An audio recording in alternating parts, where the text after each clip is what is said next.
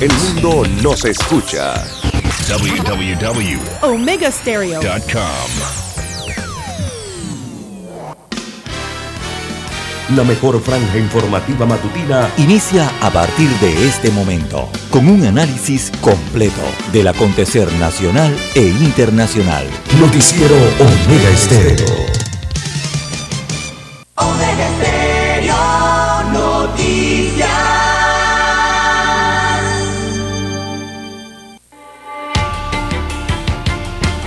A continuación, los titulares con los hechos que son noticias hoy.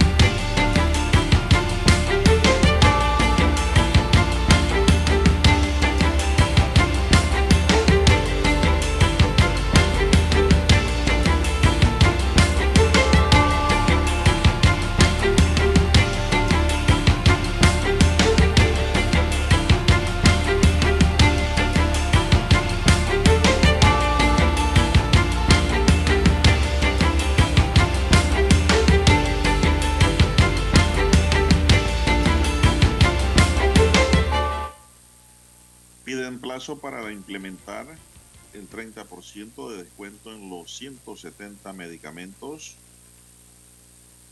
Dice el director de la Caja de Seguro Social que las farmacias chicas no tienen por qué quebrar.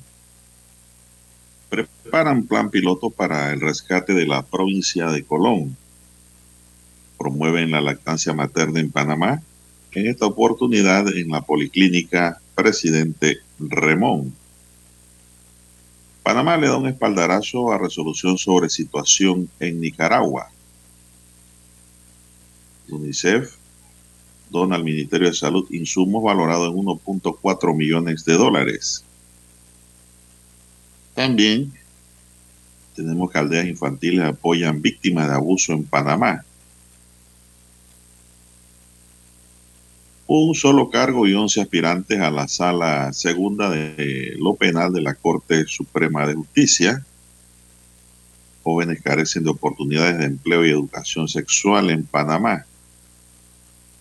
Crecen las expectativas por ley de pago de mora. En la Asamblea, los jubilados están a la espera de esa decisión. Mesa de diálogo suspende a eso de las 10 de la noche su debate su diálogo y hoy continúan a las 9 de la mañana. Aún se mantienen en el debate de la Caja de Seguro Social, en el debate sobre el precio de los medicamentos y sobre todo la canasta básica familiar que según los miembros de la mesa no se está cumpliendo lo pactado. Amigos y amigas, estos son solamente titulares. En breve regresaremos con los detalles de estas y otras noticias. Estos fueron nuestros titulares de hoy. En breve regresamos.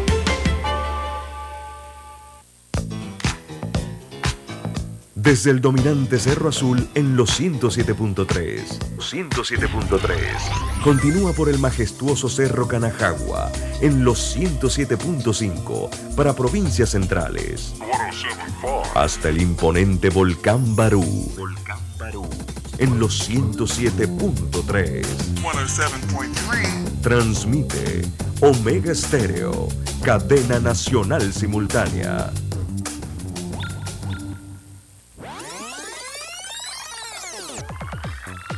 Omega Stereo tiene una nueva app. Descárgala en Play Store y App Store totalmente gratis. Escucha Omega Stereo las 24 horas donde estés con nuestra nueva app.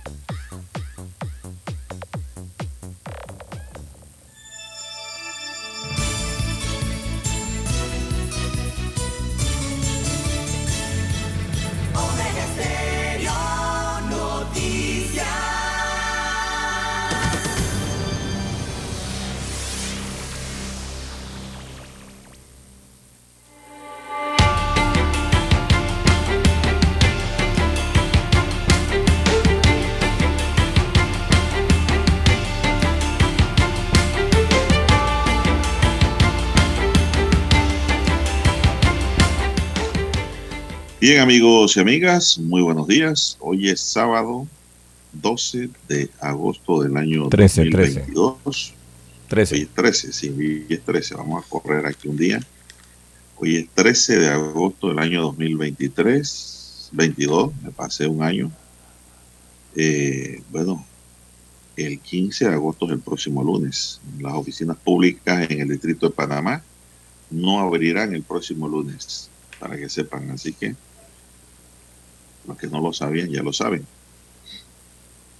Bienvenidos a este espacio informativo, amigos y amigas. Muy buenos días. Gracias por su sintonía. En el tablero de controles que nos acompaña don Roberto Antonio Díaz Pineda Cañate, que el que ye Bacorizo, Barrigón, Davidson Girón. En la mesa informativa les saludamos. César Lara. Y Juan de Dios Hernández Sanur para presentarles las noticias, los análisis de lo que pasa en Panamá y el mundo en dos horas de información, iniciando la jornada como todos los días con mucha fe y mucha devoción, agradeciendo a Dios Todopoderoso por la oportunidad que nos regala de poder compartir una nueva mañana y de esta forma llegar hacia sus hogares acompañarles en sus vehículos, en su puesto de trabajo, donde quiera que usted se encuentre a esta hora de la madrugada. Gracias por escucharnos, gracias por estar con nosotros. Así que pedimos para todos salud, divino tesoro, seguridad y protección, sabiduría y mucha fe en Dios. Mi línea directa para cualquier información o noticia que usted me quiera enviar, alguna denuncia sustentada comunitaria, preguntas o consultas, me la pueden hacer al doble seis 14 14 45 y me pueden escribir al doble seis 14 14 45. Entonces Lara está en redes sociales, él también le contesta. Entonces, ¿cuál es su cuenta? Bien, estamos en las redes sociales, en arroba César Lara R, arroba César Lara R es mi cuenta en la red social Twitter. Allí puede enviar sus mensajes, sus comentarios, denuncias, fotodenuncias, el reporte del tráfico temprano por la mañana. Recuerde la dirección arroba César Lara R para Twitter e Instagram. Buenos días, don Roberto Antonio Díaz, que nos acompaña hoy en la técnica. También a usted, don Juan de Dios, a todos los amigos oyentes a nivel del territorio panameño y el planeta, también los muy buenos días.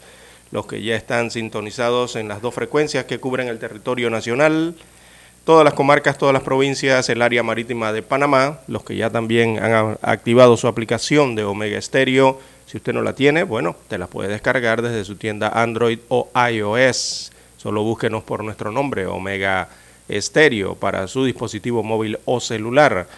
Los buenos días también para los amigos oyentes que ya nos sintonizan en televisión.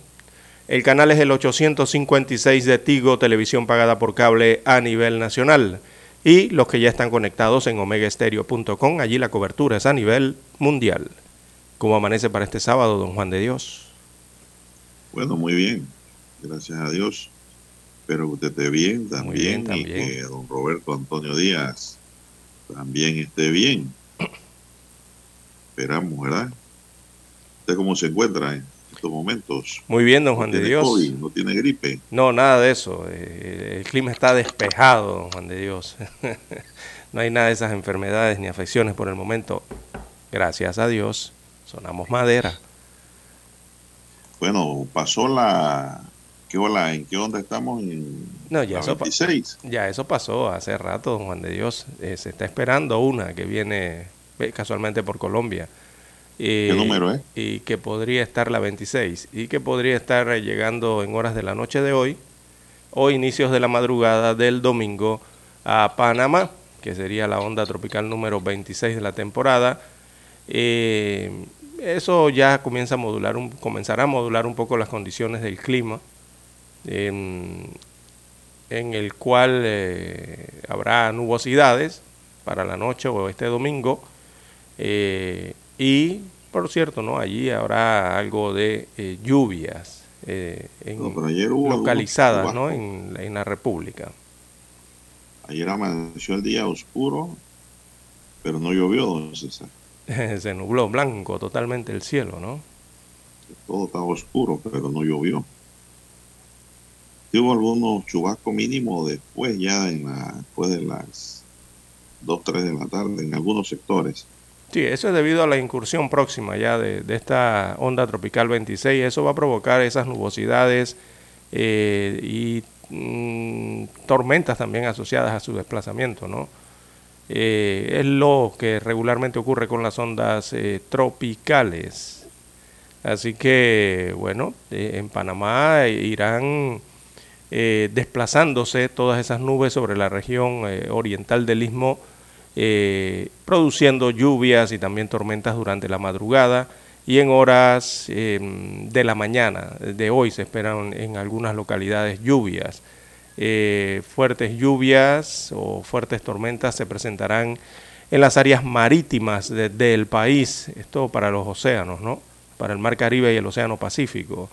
En el resto del día las lluvias y tormentas se irán dando en las eh, demás provincias del interior del país y otros, habrá otros episodios de tormentas eh, que mm, volverán a dar eh, o a caer, en este caso, esto viene siendo el oriente del país, hacia acá, hacia Darién, ¿no? Hacia Darién, la provincia de Panamá, Guznayala, la bahía de Panamá y también en las áreas capitalinas ¿no? del país. Bueno, hay que prevenirse siempre y andar con un paraguas, don César, en esta época. A veces uno por no querer cargar nada en la mano, se puede pescar una gripe.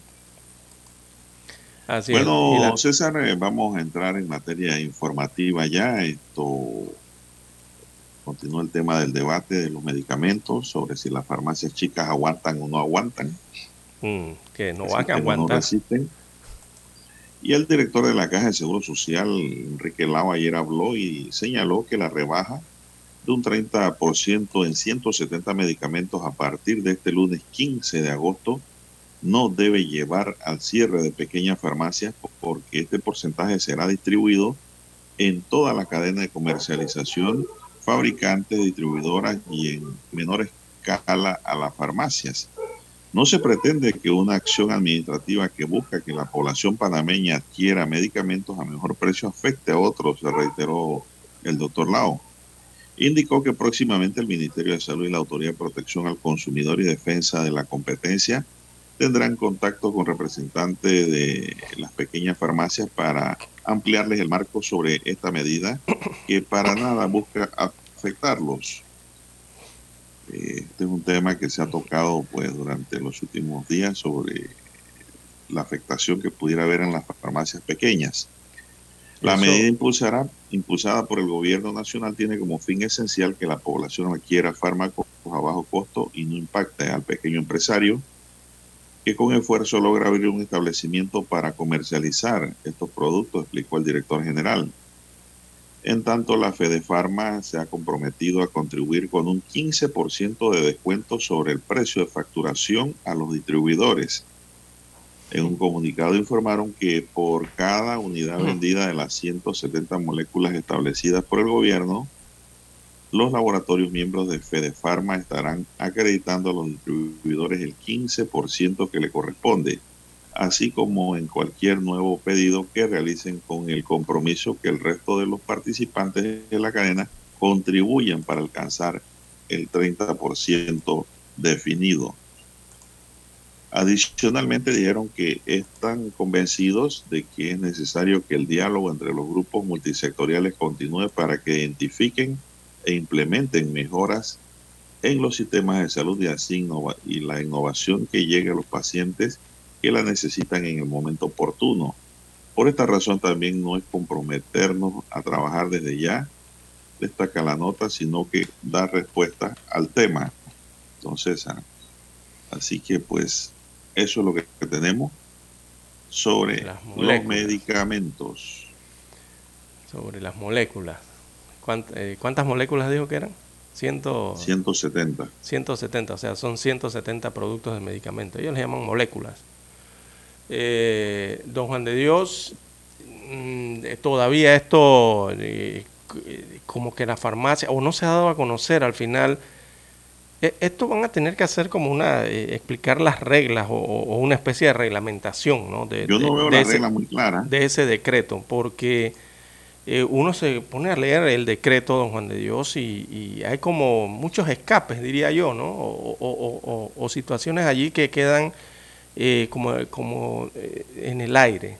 Por ejemplo, se está hablando entonces del, del 30% aplicable, que eso sí lo entendemos todos allí, al precio del medicamento, pero se habla del 30 de junio del 2022, o sea, el precio que tenían esos 170 medicamentos en las farmacias para el 30 de junio del 2022.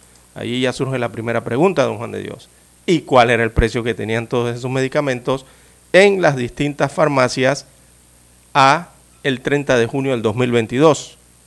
Hasta el momento, ni la Caja del Seguro Social, ni el Ministerio de Salud, ni la Codeco, ni nadie que tenga que ver con este tema ha publicado o, en sus páginas web siquiera hay eh, alguna tabla, algún listado que te indique en qué farmacia X, supongamos alguien que compra en las tablas en Los Santos y hay una farmacia X allá, eh, en qué, eh, cuál era el precio que tenía para el 30 de junio del 2022.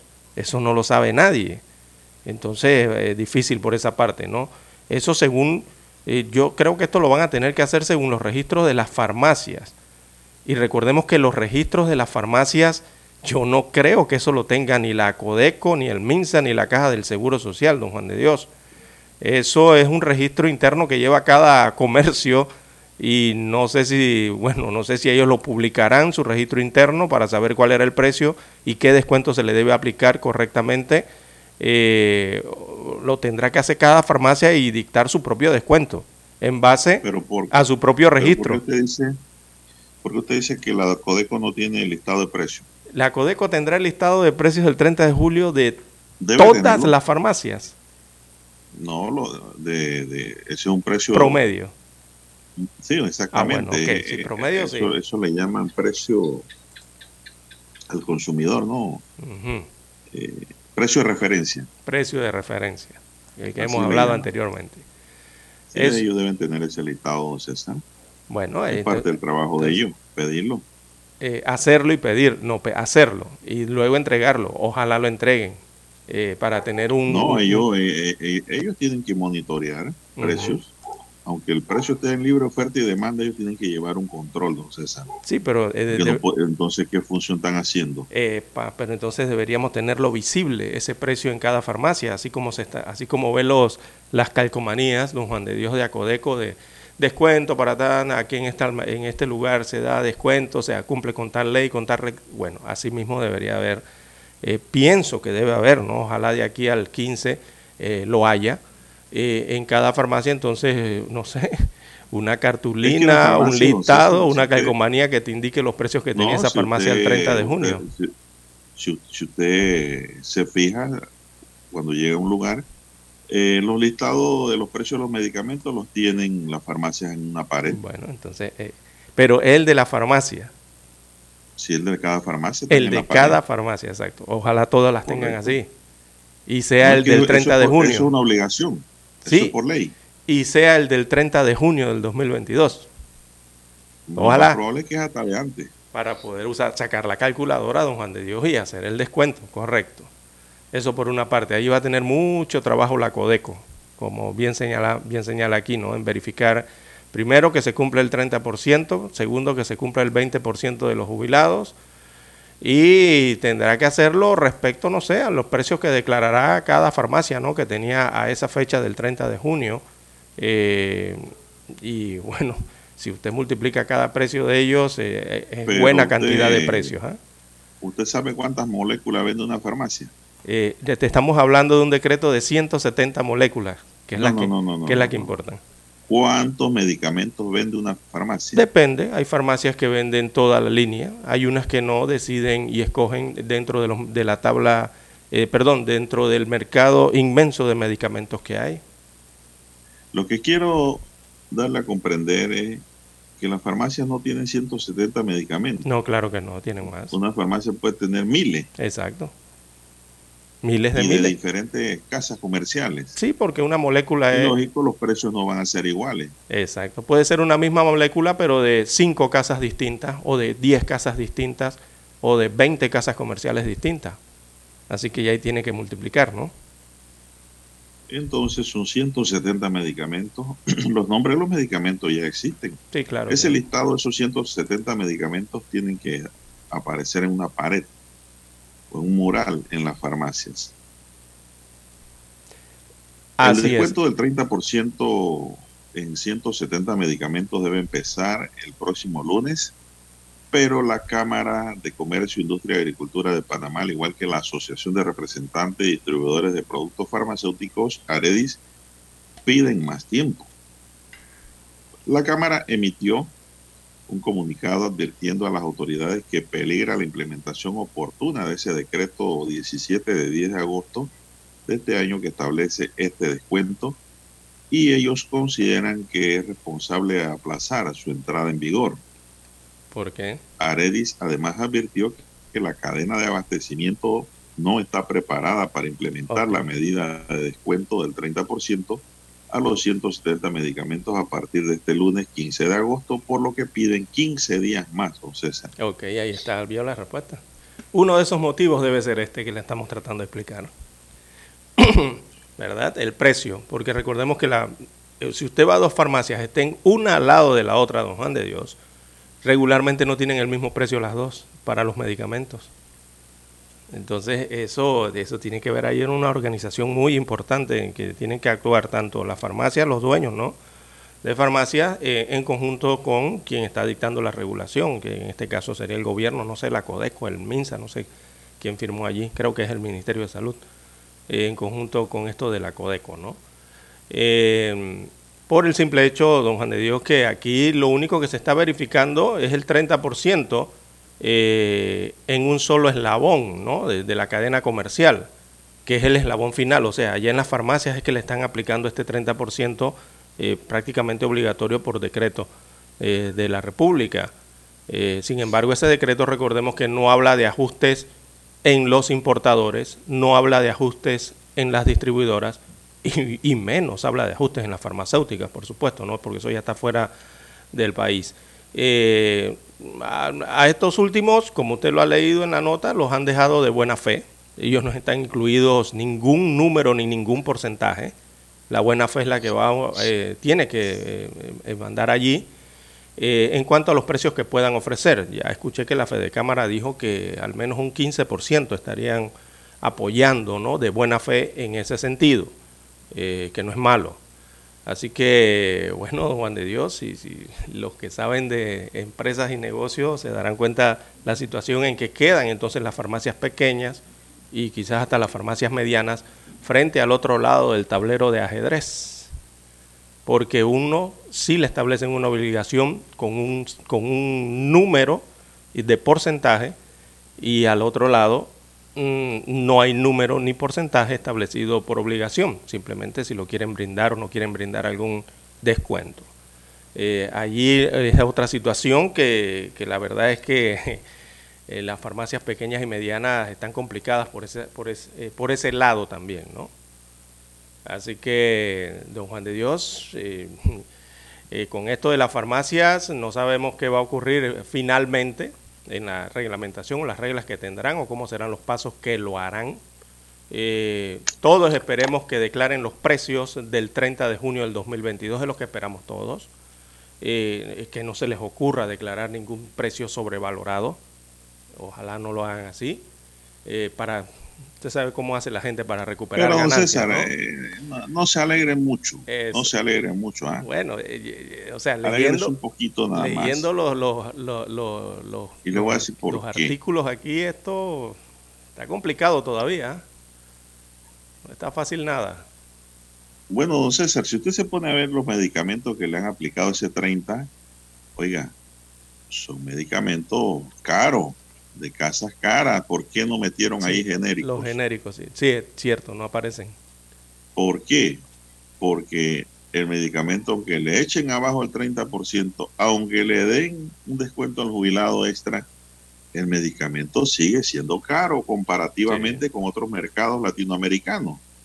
Sí, Y ese estudio lo han hecho. Es así decir, mismo es. un medicamento específico que te cuesta 100 dólares, don César, y el genérico te cuesta, digamos, eh, por- para poner una cifra, 40, 30, 40 dólares, ese específico le están bajando el 30. Ujú. Es que es ficticio. Sigue siendo caro comparativamente con el genérico. en ese sentido. Ese, ese es uno de los problemas que yo veo aquí. Y de forma global es ficticio al final de la historia, don Juan de Dios. Porque no le están bajando el precio eh, alto que tienen realmente Esto los está diseñado medicamentos. para no perder, César. Exactamente. Por eso le decía que las farmacias quizás aquí tengan unas 3, 4, 5, quizás hasta 6 opciones. Una, eh, que declaren precios más altos al 30 de junio para recuperar ganancias. Eh, esperemos que no lo hagan. Por eso hablaba de que hay, debe existir un listado al 30 de junio y que ese debe estar visible y que lo debería tener la Codeco. Esperemos que lo tenga. Eh, o que deje de vender una marca en específico que vendía a ese 30 de junio, porque ahora no la podrá vender, pues. O tendrá que vender otra marca eh, que cueste más o que cueste menos. Esa es otra opción que tendrá la farmacia. También la farmacia, no sé, quizás deje de vender productos, esa es otra opción, si les conviene o no les conviene. O Ahora, la otra es que la otra es que suba de precios a otros productos dentro de la farmacia que no están dentro de los 170 para compensar la pérdida. Pero es que no, no debe haber pérdida, don César, porque dice que aquí nadie debe perder. Entendemos que es debe ser así, principio, ¿no? pero Nadie debe perder porque nadie hace un negocio para perder, don César. exactamente. Entonces aquí simplemente lo que hay es que hacer una distribución de la carga en que hayan menos ganancias en toda la cadena repartida de manera equitativa, ¿no? Exactamente, don Juan de Dios. Es lo que debe ocurrir. Así mismo es porque eh, así quizás sí se pueda resolver en algo el problema de los precios altos, pero como está esto ¿Y dónde- para ponerle el dónde- motete a las farmacias medianas y pequeñas, no lo veo que resuelva nada. ¿Dónde se quejan las farmacias chicas, don César? Ellos no se quejan tanto por el 30 que le bajan a usted, sino por el 30 más el descuento del jubilado. Del Venderle un 20%. jubilado en una farmacia pequeña es pérdida, don César. ¿Y usted qué cree que le van a decir al jubilado si la cosa se queda como está? eh, que no se la van a vender. Le van a preguntar primero, ¿usted es jubilado? Sí, Si el señor dice, o la señora dice, sí, soy carnet". pensionado, soy jubilado. No Va a hay. decir, no, su medicamento ya eso se agotó, no hay. Exacto. ¿Por qué? Porque si lo aplican como está y lo explicaron allí en un video, don César, la farmacia pequeña queda es pagándole un subsidio a los jubilados. En vez de ganar, ¿qué clase de negocio o comercio es ese? Ninguno. Ninguno. Nadie, Si a ellos les están eso. quedando haciendo 30% de descuento, un, un margen de 10% allí para jugar con eso, al aplicarle, don César, eh, el descuento del, del, del 20%, eh, quedan ellos abonándole un 10% al jubilado Por allí más o menos, sí. 8 o 10% de su costo. de su bolsillo. Nadie puede vender por debajo del costo. Nadie lo hace. Así Entonces, no le funciona. es. Exacto. Tal como está el negocio, don César, van a tener que ver cómo revisan esto porque lo que va a pasar es que la farmacia chica dice, pero yo por qué voy a cerrar si este país es libre? Este país es democrático, aquí se puede ejercer el comercio. Simplemente le van a decir al jubilado ese medicamento no hay, Sí, o, Pero te o dejan de vender esos que no 170. está regulado. Entonces, el que va a pagar los platos rotos es el jubilado, don César, que no va a adquirir el medicamento. El consumidor final que, que regularmente son, son personas con problemas de salud, ¿no? Algún, algún enfermo. Regularmente, ¿no? Eh, Es por eh, eso que yo creo que ¿en tiene que haber ahí un reparto de la carga, don César. Porque ahí al final de la historia usted no le puede cargar al distribuidor, no, perdón, al comercializador que es la farmacia, Es la parte final, ¿no? el peso de la carga cuando hay un importador y un distribuidor Que es la mitad. el que, que, que forma parte de la cadena en el negocio. Exactamente. yo creo que tiene que haber ahí un reparto de la situación, pero yo no sé si lo pueden hacer como lo dice el decreto o habrá que modificar el decreto. Sí, ahí es donde está la situación. ¿no? Es todo un ajedrez esto, don Juan de Dios, ¿ah? Realmente esta cadena. Esto, cuando el número es ajedrez, O sea, de un lado de la tabla, allá al fondo están eh, las farmacias pequeñas medianas, en la mitad están los distribuidores, farmacias grandes, y del otro lado están las, eh, la- las importadoras o farmacéuticas. ¿Qué, qué detalle esto, ¿no? Oiga, hay que escuchar las gloriosas notas eh, del himno nacional.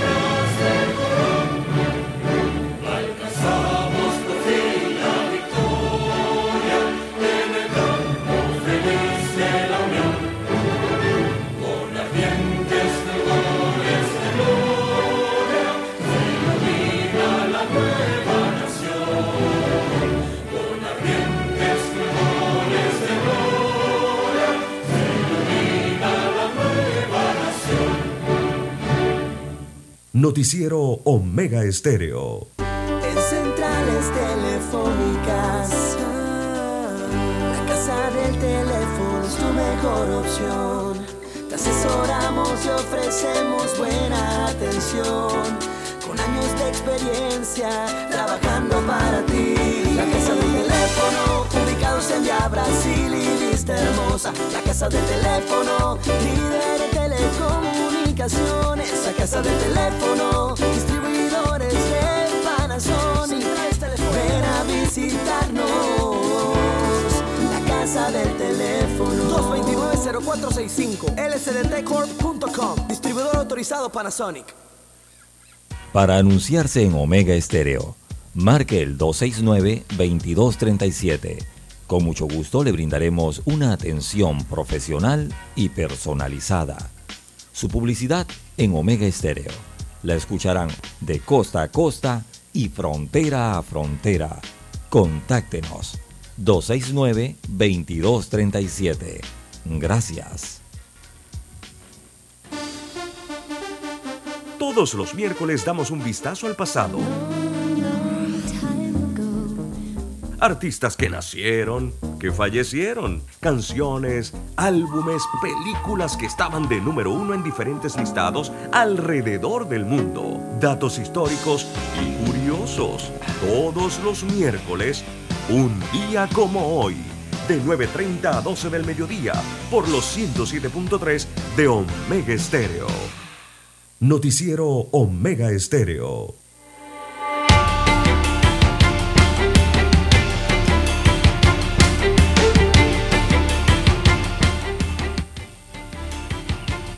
Bien, seguimos.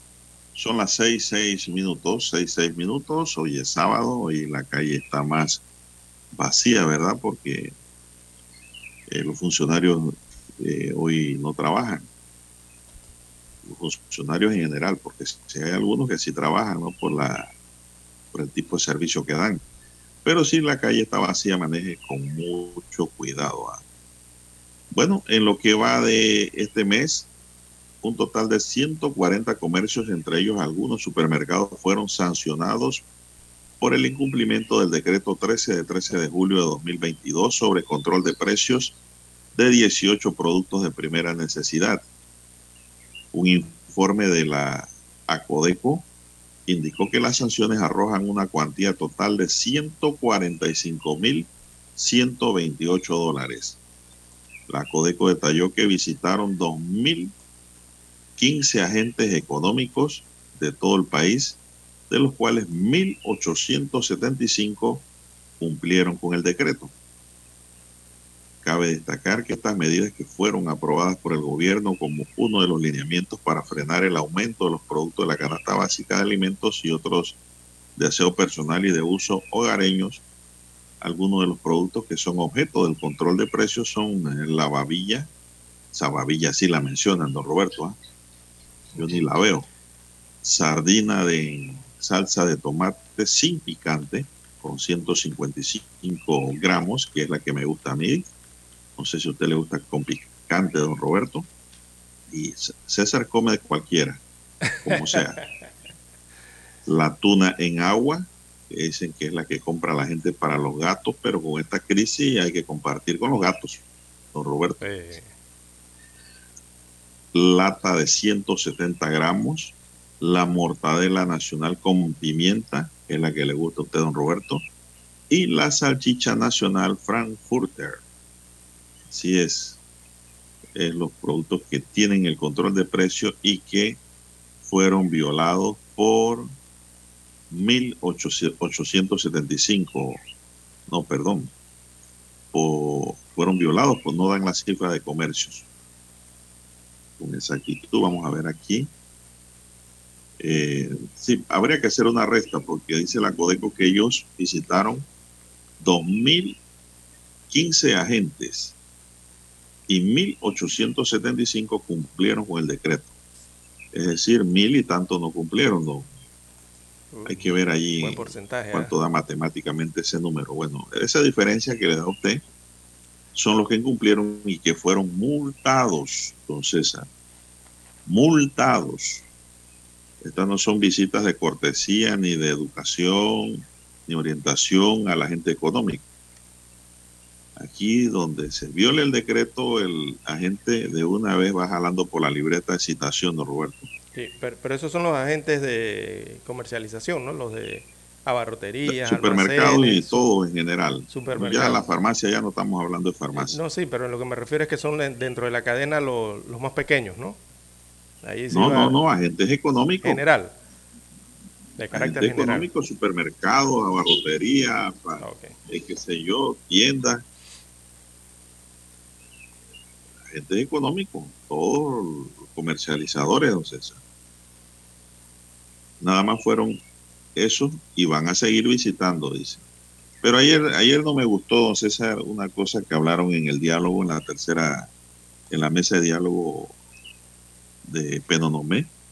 ¿Usted sabe cuántos inspectores tiene la Codeco para nueve provincias y seis comarcas? No tengo el número de Diez funcionarios. provincias ya, porque Panamá Oeste es provincia. No, el número de funcionarios no, serían 13. 13 80. regiones. 13 regiones. 80, don César. 80 inspectores para 10 provincias y 6 comarcas. ¿Usted cree que eso es suficiente? Oiga, pero de toda la Codeco, 80 nada más. De todo, eso fue la información que suministraron ayer a la mesa del diálogo. Y todo el mundo pegó el grito. Dice, ¿cómo hay otros ministerios llenos de promotores de deportes, promotores de diputados haciendo cuantas cosas y no están haciendo nada? Eso es una carga de botella. Cuando se necesitan inspectores, don César, de Acodeco. 80 es muy poco, divida eso. De una plan... no, ¿Cuánto sí, le da por provincia? Sí, pero de una planilla, o sea, Codeco es una institución que como mínimo debe tener cerca de 2.000 funcionarios. Y por ahí deben andar, eh, eh, promedio, ¿no? Para una autoridad.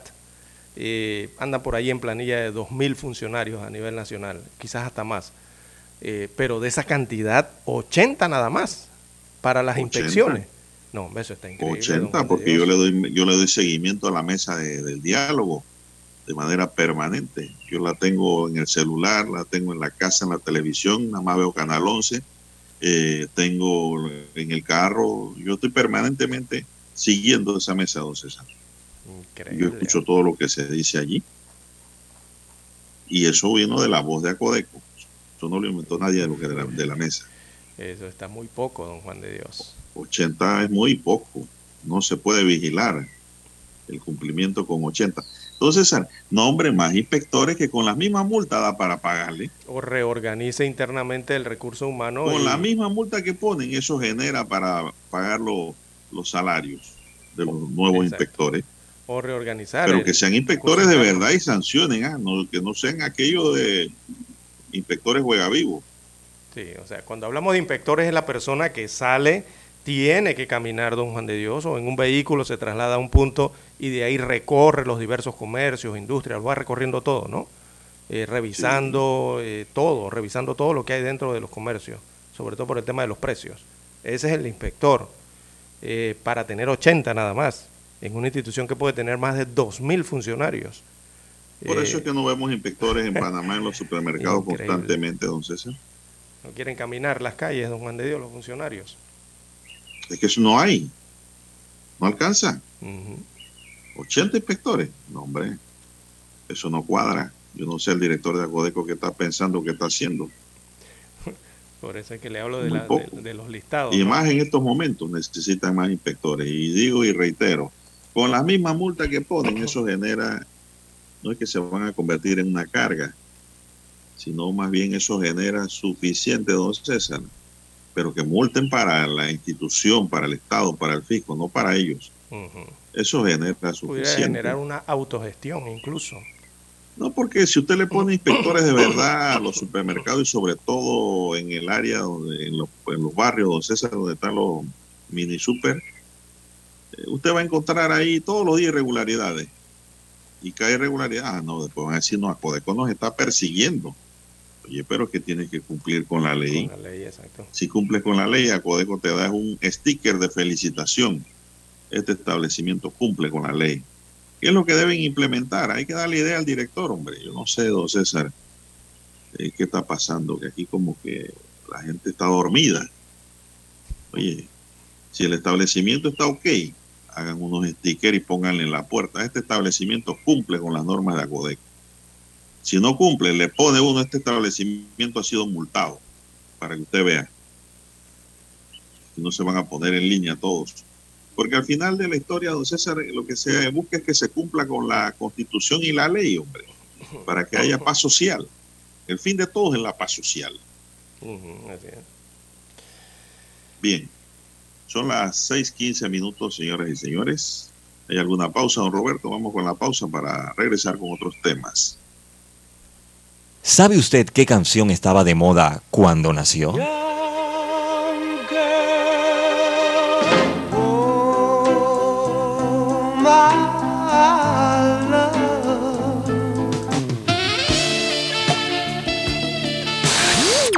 Cuando el hombre llegó a la luna, ¿cuál era el tema que estaba sonando en la radio?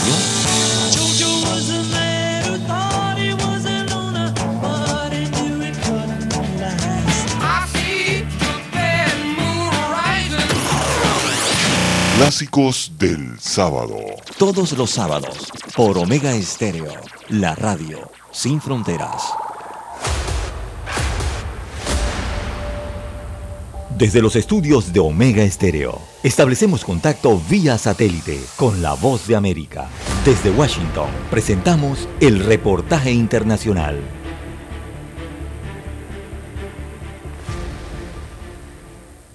Estados Unidos entra en una nueva fase de la pandemia del COVID-19 en la que prácticamente dejan atrás las guías y pautas a seguir en caso de exposición, asumiendo que el virus llegó para quedarse y que cuentan con las herramientas necesarias para evitar que el COVID-19 interrumpa el día a día de los estadounidenses. Las últimas recomendaciones emitidas por los Centros para el Control y la Prevención de Enfermedades determinan que las cuarentenas ya no son necesarias en caso de haber sido expuesto al virus y por el contrario se aconseja hacer uso de la mascarilla en interiores durante 10 días y realizar la prueba al quinto día de haber tenido contacto con una persona contagiada por COVID-19. Greta Massetti, epidemióloga de los CDC, aseguró que una combinación de múltiples factores puso al país en un punto de partida diferente. Los elevados niveles de inmunidad de la población debido a la vacunación y a la infección previa, sumado a las muchas herramientas disponibles para proteger a aquellas personas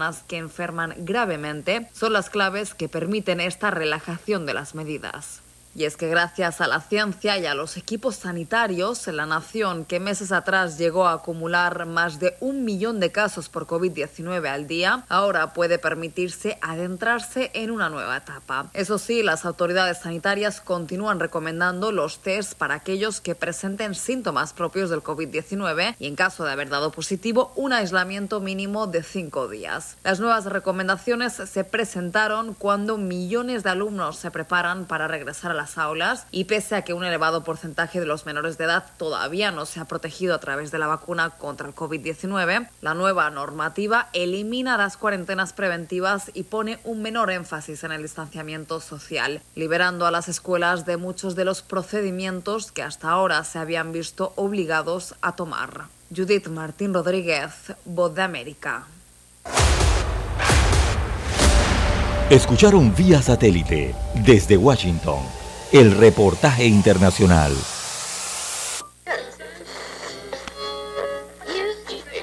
Cuando nadie creía en el FM estéreo,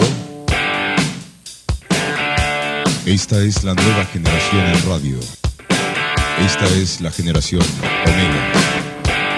Construimos el camino que seguirían las demás. Omega Estéreo.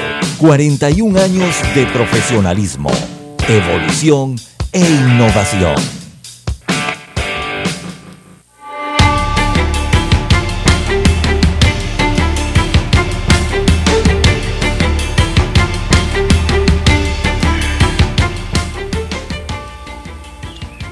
Bien, ya son las 6 y 19 minutos, señoras y señores. Bueno, César, otro femicidio. Un sujeto colombiano estranguló a su pareja de nombre Yara Beitia, de 21 años, en un cuarto de alquiler en una residencia ubicada en el sector de Rebelión en San Salamanca, provincia de Colón. Eh, Yara fue encontrada por sus familiares en su cama, tapada con una sábana y con moretones en el cuello, con signos de estrangulamiento. El compañero sentimental, o sea, el colombiano, llamó a la mamá de la chica, a su suegra, a eso de las una de la mañana, en la que le informó que se entregaría a la policía, pero sin especificar el por qué. No obstante, el mismo desapareció del lugar con la hija de ambos de cuatro meses. Mire, don César, cuatro meses tenía la niña de ellos y abordó un bus con dirección a la ciudad capital y se entregó en la sede policial de Bellavista, don César. Mire usted. No ve usted, don César, que se cumple lo que yo vengo diciendo. Que esto, el el problema del femicidio no se arregla solo con pena, sino con educación, con cultura, con formación desde niño. Hay que empezar a trabajar. De aquí a allá, que empecemos a trabajar con los niños, con los jóvenes, eh, don César, a que esos niños y jóvenes sean ya personas maduras, sean personas adultas, eh, van a morir más mujeres en femicidio.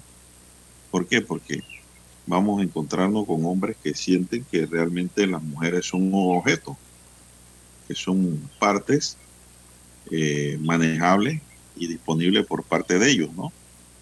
Gente que no ha recibido ningún tipo de formación ni educación, eh, gente que está alejada de las iglesias, porque quien está cerca de la iglesia difícilmente comete este tipo de delitos y a mí no me venga con errores porque los errores no son delitos. Esa es una cosa que me indigna a mí. Es cuando alguien dice que, ay, si todo el mundo comete errores. Oye, un cuidadito, ¿ah? Cuidadito como estás hablando. Los errores no son delitos. Los errores, es más, los errores son hasta eximente de culpabilidad, don César, y de repudio los delitos son delitos, los delitos la violación de la norma penal, la, la, violación de los bienes jurídicos protegidos que da la ley y da el Estado a través del imperio de la ley a los asociados, como es la vida, la propiedad, la dignidad, todo eso es protegido y si eso se viola, don César, se comete delito. Entonces, no me vengan con ese cuento de que, ay, sí, él cometió un error, mira, porque eh, eh, fue a pelear y sacó el arma y mató al otro. Eso es un error, un error, es un delito, es un homicidio. Eso se tiene que pagar con cárcel. la gente para minimizar y hacer ver, no, no, no, delito es delito. Y en este caso es otro delito de femicidio ocurrido allá en Colombia, en donde este sujeto, yo no sé qué tendría en la cabeza, eh, con una niña de meses, agarra a la mamá y la estrangula, don César. Entonces yo digo, esto tiene que ser combatido eh, a través de la educación, la cultura y la formación, básicamente, son los mecanismos preventivos. Educa al niño y no castigarás al hombre. Y también a la niña hay que educarla, a los dos. Pero esto va a seguir ocurriendo mientras en Panamá no se trabaje integralmente, como dijimos en estos mismos micrófonos el sábado pasado, por parte de los gobiernos. No de este, de todos, de este y los que vengan. Esto es un trabajo, esto es una cuestión de Estado lo que hay que tratar aquí en esa materia. Educación. Porque usted le puede poner al femicidio 200 años de prisión, don César. Todos sabemos que la pena máxima en Panamá es 50 años, pero usted le puede poner 200, digamos, por ejemplo, ¿no? 500 años de prisión. Y la gente, los hombres... ningún homicida no ni ningún a pensar cuando en un momento entran en ese iracundismo, eh, cuando pierde la chaveta, ¿cuántos años me van a poner? No, no, ¿Sí? ¿Cuántos me van a echar? No, cometen el delito y entre más grande es la pena, se sienten más grandes, más poderosos, más machos. Entonces, Ningún homicida ni femicida piensa en, en las penas antes de cometer el delito. lo va a hacer el MIDE que debe encabezar esta jornada? Con todo el resto de las instituciones, no para que no se hagan esfuerzos aislados y se desgasten, sino que trabajen mancomunadamente, porque el tema del femicidio en Panamá no acaba, don César. Bien, don Juan de Dios, eh, preguntan por la bebé de cuatro meses. La bebé de cuatro meses de nacida, eh, este sujeto eh, llegó aquí al corregimiento de Bellavista, en Ciudad Capital, a entregarse a una de las estaciones policiales. Llegó con la bebé, don Juan de Dios. eh, él se entregó, eh, llevaba en manos a la bebé, así que allí ya se le brindó la atención ¿no? a los familiares y, y a esta eh, infante. Bueno, ya esa bebé va a crecer, uno, sin su mamá. Trágico, hecho y doloroso. Y dos, con el papá preso, pagando pena. Y tres, cuando ella vaya creciendo, ella va a saber la historia. ¿Y usted cree que él va a querer, ella va a querer a su papá? Eh, Lo va a querer drama. ver es borrado de la vida. ujú. Qué problema. Difícilmente eso es perdonable, don César. Entonces digo, mire todo el daño que eso produce, la cadena y las secuelas que eso trae. Ya esa es una niña que no va a crecer en parámetros normales de un niño. Y eso duele. Eso duele. Entonces, hay que ver qué hacemos en Panamá por este tema, don César. Sí, y hay otro tema también que tiene que ver con otro niño, don Juan de Dios, y es que un hombre asesinó a su propio hijastro a golpes. Y ese usted. hijastro era un bebé de 11 meses de edad. Otro bebé, don Qué Juan de Dios. ¿eh? Ya dieron con la captura de ese sujeto. Eh, también capturaron a la madre de, de- de la bebé, del bebé este. Eh, y se trata, en el caso del hombre, un, un ciudadano de 21 años de edad. Él fue capturado el día de ayer en el distrito de Arraiján, en la provincia de Panamá Oeste, por la Dirección de Investigación Policial de esa zona, eh, por ese presunto delito de homicidio. Es investigado por acabar con la vida de su propio hijastro, un bebé de tan solo 11 meses de nacido, a punta de golpes. Las autoridades manejan informes preliminares de que el hombre ya venía maltratando al menor. Ahora se llevará, eh, ya debe haber sido llevado ¿no? ante el juez de garantías, eh, donde la fiscalía solicitará que se le imputen cargos por el presunto delito, mm, este sería contra la vida y la integridad personal. Eh, tendría que ser la modalidad de homicidio, ¿verdad, don Juan de Dios? En, Sí, per- claro. en perjuicio de eh, su, propio, mm, eh, su propio hijastro. Así que esa situación se verificó en eh, Panamá Oeste el día de ayer. El niño lo habían llevado al hospital y en el hospital los médicos se dieron cuenta que la situación, que no era un caso común, ¿no? De, un golpe por accidente o un golpe jugando, no, no. Entonces ellos, ellos tienen sus propias alertas, ¿no? Ellos van notificando a las autoridades cuando creen, se presumen que están enfrente de algún caso de maltrato eh, de niños o maltrato familiar. Ellos hicieron la, la- denuncia allá en el centro médico e inició la, iniciaron las investigaciones. Lastimosamente el niño falleció horas después de ingresado al hospital. Bueno, don César, y ya que estamos en estas páginas, el juez de garantía de Panamá, Adrián Hernández, decretó a solicitud del Ministerio Público la detención domiciliaria y prohibición de salida del país y de acercarse a los familiares de la víctima a un asiático de 32 años imputado por el homicidio doloso agravado en perjuicio de José Luis San, de 35 años. Otro La tragedia se registró el 10 de agosto tras una discusión entre los dos asiáticos frente a un local del centro comercial Condado Mall en Condado del Rey. A través de un video se observó como ambos sujetos discutían donde la víctima golpeaba al menos dos veces con el puño y patada a su victimario, quien se defendió disparando con un arma de 9 milímetros y le arrancó la vida. La víctima residía en Sabanitas, el imputado reside en Betania, la defensa del imputado está a cargo de Joaquín Álvarez y la de la víctima a cargo de la ex procuradora Ana Belfon. ¿qué le parece? Lo que me llama la atención es el tipo de medida cautelar que le dan. La noticia no me explica por qué. Porque generalmente este tipo de medida cautelar aplicada en, después de la imputación es detención provisional.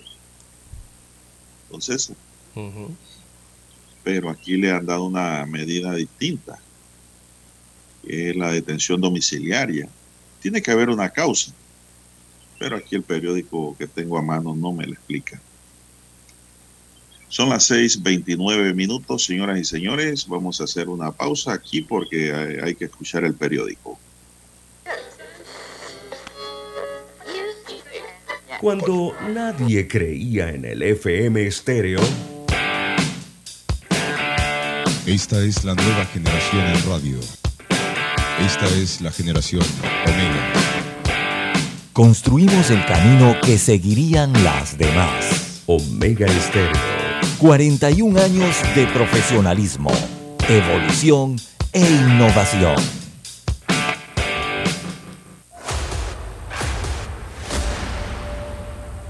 Desde los estudios de Omega Estéreo, establecemos contacto vía satélite con la voz de América. Desde Washington, presentamos el reportaje internacional.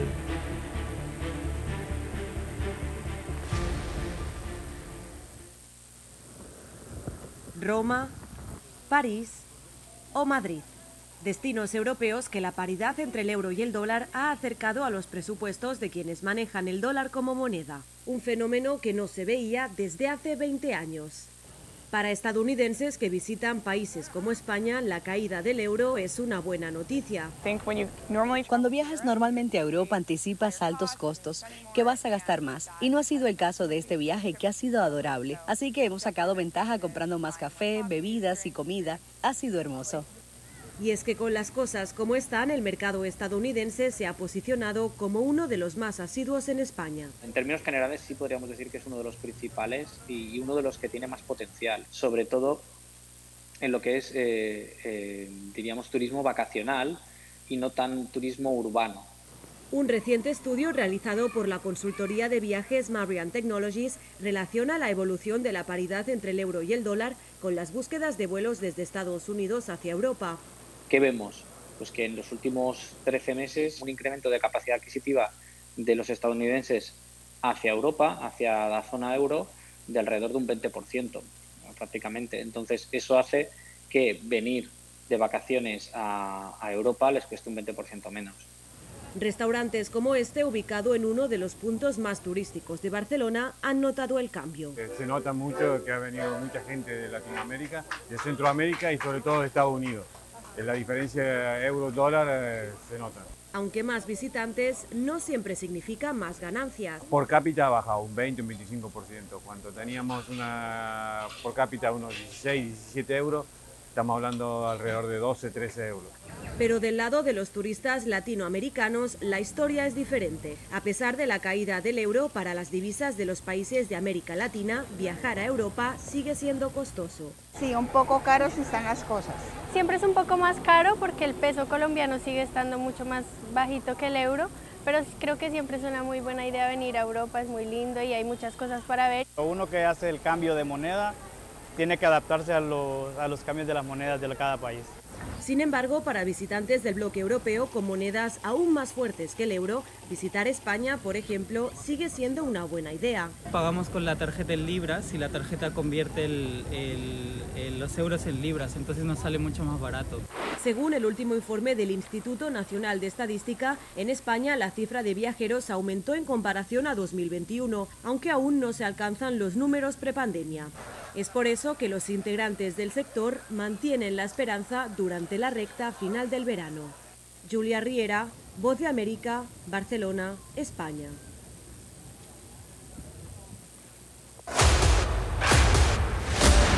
Escucharon vía satélite desde Washington el reportaje internacional. Desde el dominante Cerro Azul, Omega Estéreo cubre las provincias de Panamá, Colón, Darién, Panamá Oeste y las playas en los 107.3. Continúa desde el majestuoso Cerro Canajagua en los 107.5, cubriendo todas las provincias centrales hasta el imponente volcán Barú en los 107.3 para las provincias de Chiriquí, Bocas del Toro y Veraguas.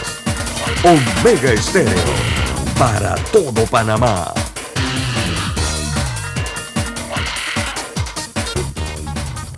Noticiero Omega Estéreo. Las noticias impresas en tinta sobre papel. Con ustedes. Escuchando el periódico. Los titulares de las primeras planas de los diarios estándares de circulación en Panamá.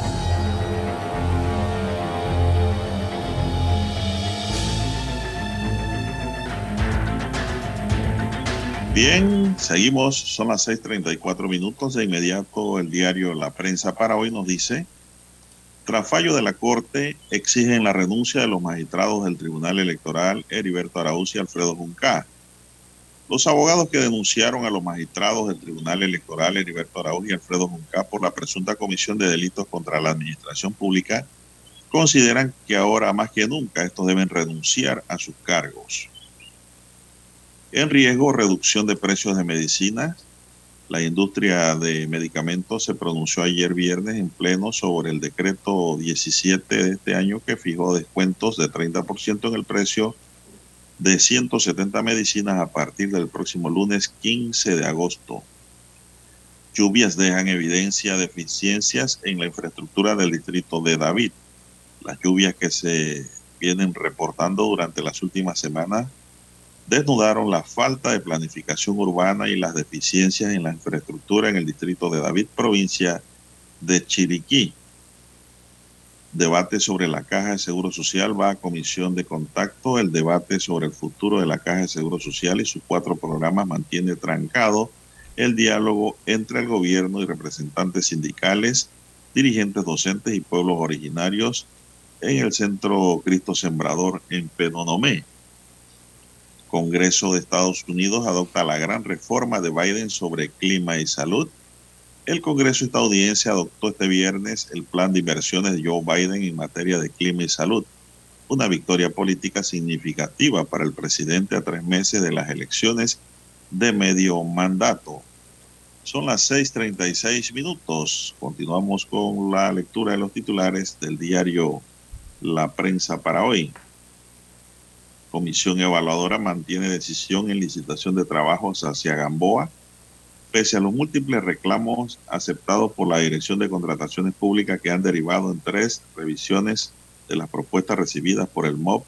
Por tercera ocasión, la empresa Ingeniería PC fue favorecida con la mayor puntuación para ejecutar la rehabilitación de la carretera hacia Gamboa. Estados Unidos investiga a la mayor iglesia protestante del país por abusos sexuales. El Departamento de Justicia de Estados Unidos mantiene abierta una investigación por abusos sexuales contra la Iglesia Bautista del Sur, el mayor credo protestante del país, según informó ayer la congregación en un comunicado.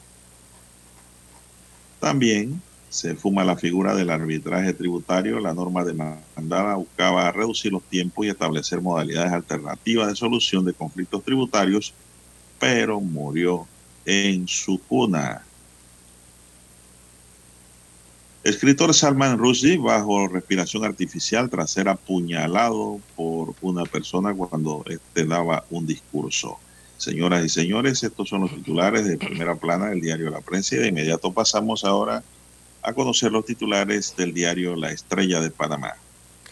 Así es, don Juan de Dios, el diario La Estrella de Panamá en primera plana hoy presenta ocho titulares. El principal, Ninis, una realidad que aumenta en la mayoría de los países. Destaca el informe general que un informe de la Organización Internacional del Trabajo reveló que los jóvenes que no trabajan ni estudian, mejor conocidos como ninis, aumentó a 23.3% a nivel global. El análisis incluye 86 países, pero no especifica la realidad de cada uno. Aunque Panamá tuvo una leve baja entre el año 2020 y 2021, este año se dispara la cifra por la deserción escolar, eh, según opinó René Quevedo en este amplio reportaje que presenta la Estrella de Panamá en la página 2A del rotativo. En más títulos de la Estrella para hoy tenemos la extensión del año lectivo no recupera el tiempo perdido por el paro. Así que después de dos semanas eh, de la terminación del paro de docentes, las autoridades educativas y los profesores hacen, hacen un balance de la situación. Eh, destaca el rotativo que los docentes dicen que no se arrepienten de la medida y desde el Ministerio de Educación aseguran que el mes de huelga no se recuperará con la extensión del año lectivo. En otro de los títulos del diario La Estrella de Panamá para hoy, La Explanada, este es un reportaje especial en la página 6B, una disputa por el espacio público. Así que allí eh, destacan que la explanada era una franja de terreno entre el intramuro de la ciudad y el arrabal de Santa Ana, que presentó una disputa por el espacio, esto en 1838. Ahí está el área del casco antiguo.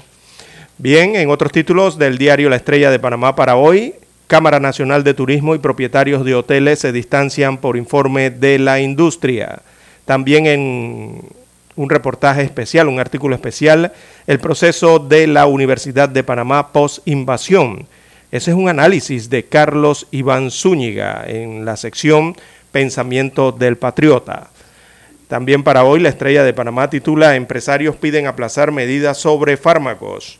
La Cámara de Comercio, Industrias y Agricultura de Panamá consideró que peligra la implementación oportuna del decreto ejecutivo número 17 del 10 de agosto del 2022, mediante el cual se establece el descuento del 30% en los medicamentos y pide aplazar la entrada de la medida.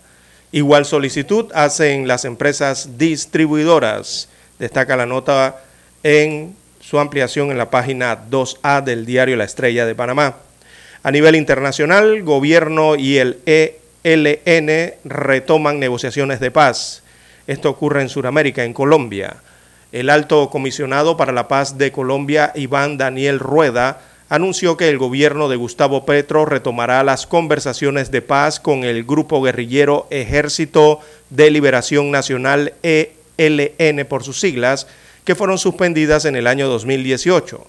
El anuncio se hizo en La Habana, Cuba, donde serán las conversaciones.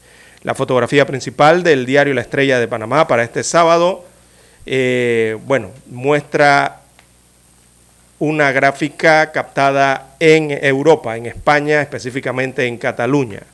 Y es que la sequía que sufre Cataluña, allá en España, deja al descubierto el pantano de Sao. Allí deja descubierta entonces la estructura de una iglesia románica del siglo XI que se ha convertido en una atracción para visitantes y curiosos. Y es que es curiosa la fotografía. Eh, se ve allí como si fuera una iglesia en medio de un lago o, o emergiendo en medio de un lago y es que esa estructura del siglo XI sale a flote, esa iglesia románica del siglo XI. Imagínense, usted estaba sumergida, ¿no? Cuando vuelve el invierno, entonces las lluvias, vuelve y se inunda. Bien, son los títulos que presenta hoy el diario La Estrella de Panamá. Con ella concluimos la lectura de los principales titulares de los diarios estándares de circulación nacional. Hasta aquí Escuchando el periódico.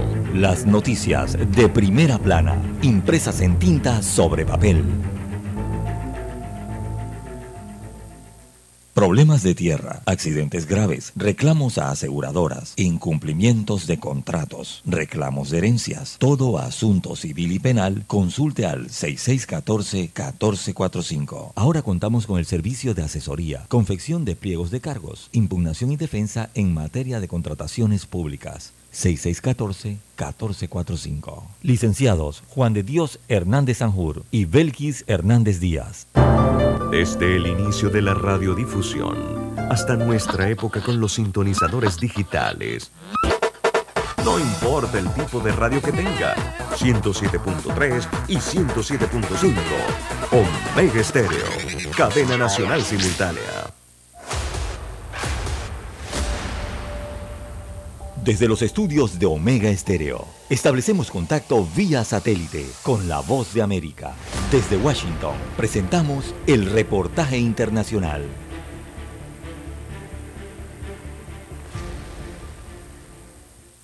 Autoridades en Estados Unidos investigan la incursión de un hombre armado en las oficinas del FBI en Cincinnati. Este hecho ocurrió en medio de un incremento de las amenazas en redes sociales a empleados e instalaciones de esta institución. Así lo confirmó el director del FBI, Christopher Wright, quien hizo un llamado a sus hombres para que extremen la seguridad. La violencia contra las fuerzas del orden no es la respuesta, pase lo que pase con alguien o con quien esté molesto. Hemos tenido en este país durante los últimos años un aumento alarmante en la violencia contra las fuerzas del orden, dijo. Según el registro oficial, Rick Schiffer, de 42 años, intentó entrar al área de control de visitantes de la oficina del FBI el jueves y al ser confrontado por las autoridades, emprendió la fuga. Durante la persecución se intercambiaron disparos con algunos agentes de la policía, así lo detalló Nathan Dennis, portavoz de la patrulla de caminos del estado de Ohio, quien además confirmó la muerte del sospechoso en un área rural cercana al lugar de los hechos. Un oficial de la ley aseguró a la agencia de noticias de Associated Press que el sospechoso Ricky Shifter estuvo en la capital estadounidense en los días previos a la insurrección armada del 6 de enero de 2021, un hecho que podría llevar a las autoridades a considerar que este hombre estuvo en el Capitolio en Washington, D.C. aquel día. Sin embargo, en su expediente no aparece ningún delito en relación con este hecho. Por el momento, las autoridades investigan la posible conexión entre Schiffer y el grupo extremista Proud of Boys. El altercado, que no dejó más víctimas ni heridos, coinciden con los múltiples rumores que ponen en tela de juicio la profesionalidad de los agentes federales en los días posteriores al registro de la propiedad del expresidente Donald Trump en la Florida. Héctor Contreras, Voz de América, Washington. Escucharon vía satélite desde Washington el reportaje internacional. En Omega Estéreo estamos evolucionando para ti. Te acompañamos en tu auto, en tu oficina, en tu hogar y ahora en cualquier dispositivo móvil. No importa dónde te encuentres, siempre te acompañamos con la mejor programación. Omega Estéreo. Primera cadena nacional simultánea 24 horas. Para anunciarse en Omega Estéreo, marque el 269-2237. Con mucho gusto le brindaremos una atención profesional y personalizada. Su publicidad en Omega Estéreo. La escucharán de costa a costa y frontera a frontera. Contáctenos 269-2237. Gracias. Es momento de adentrarnos al mar de la información. Este es el resultado de nuestra navegación por las noticias internacionales más importantes en este momento.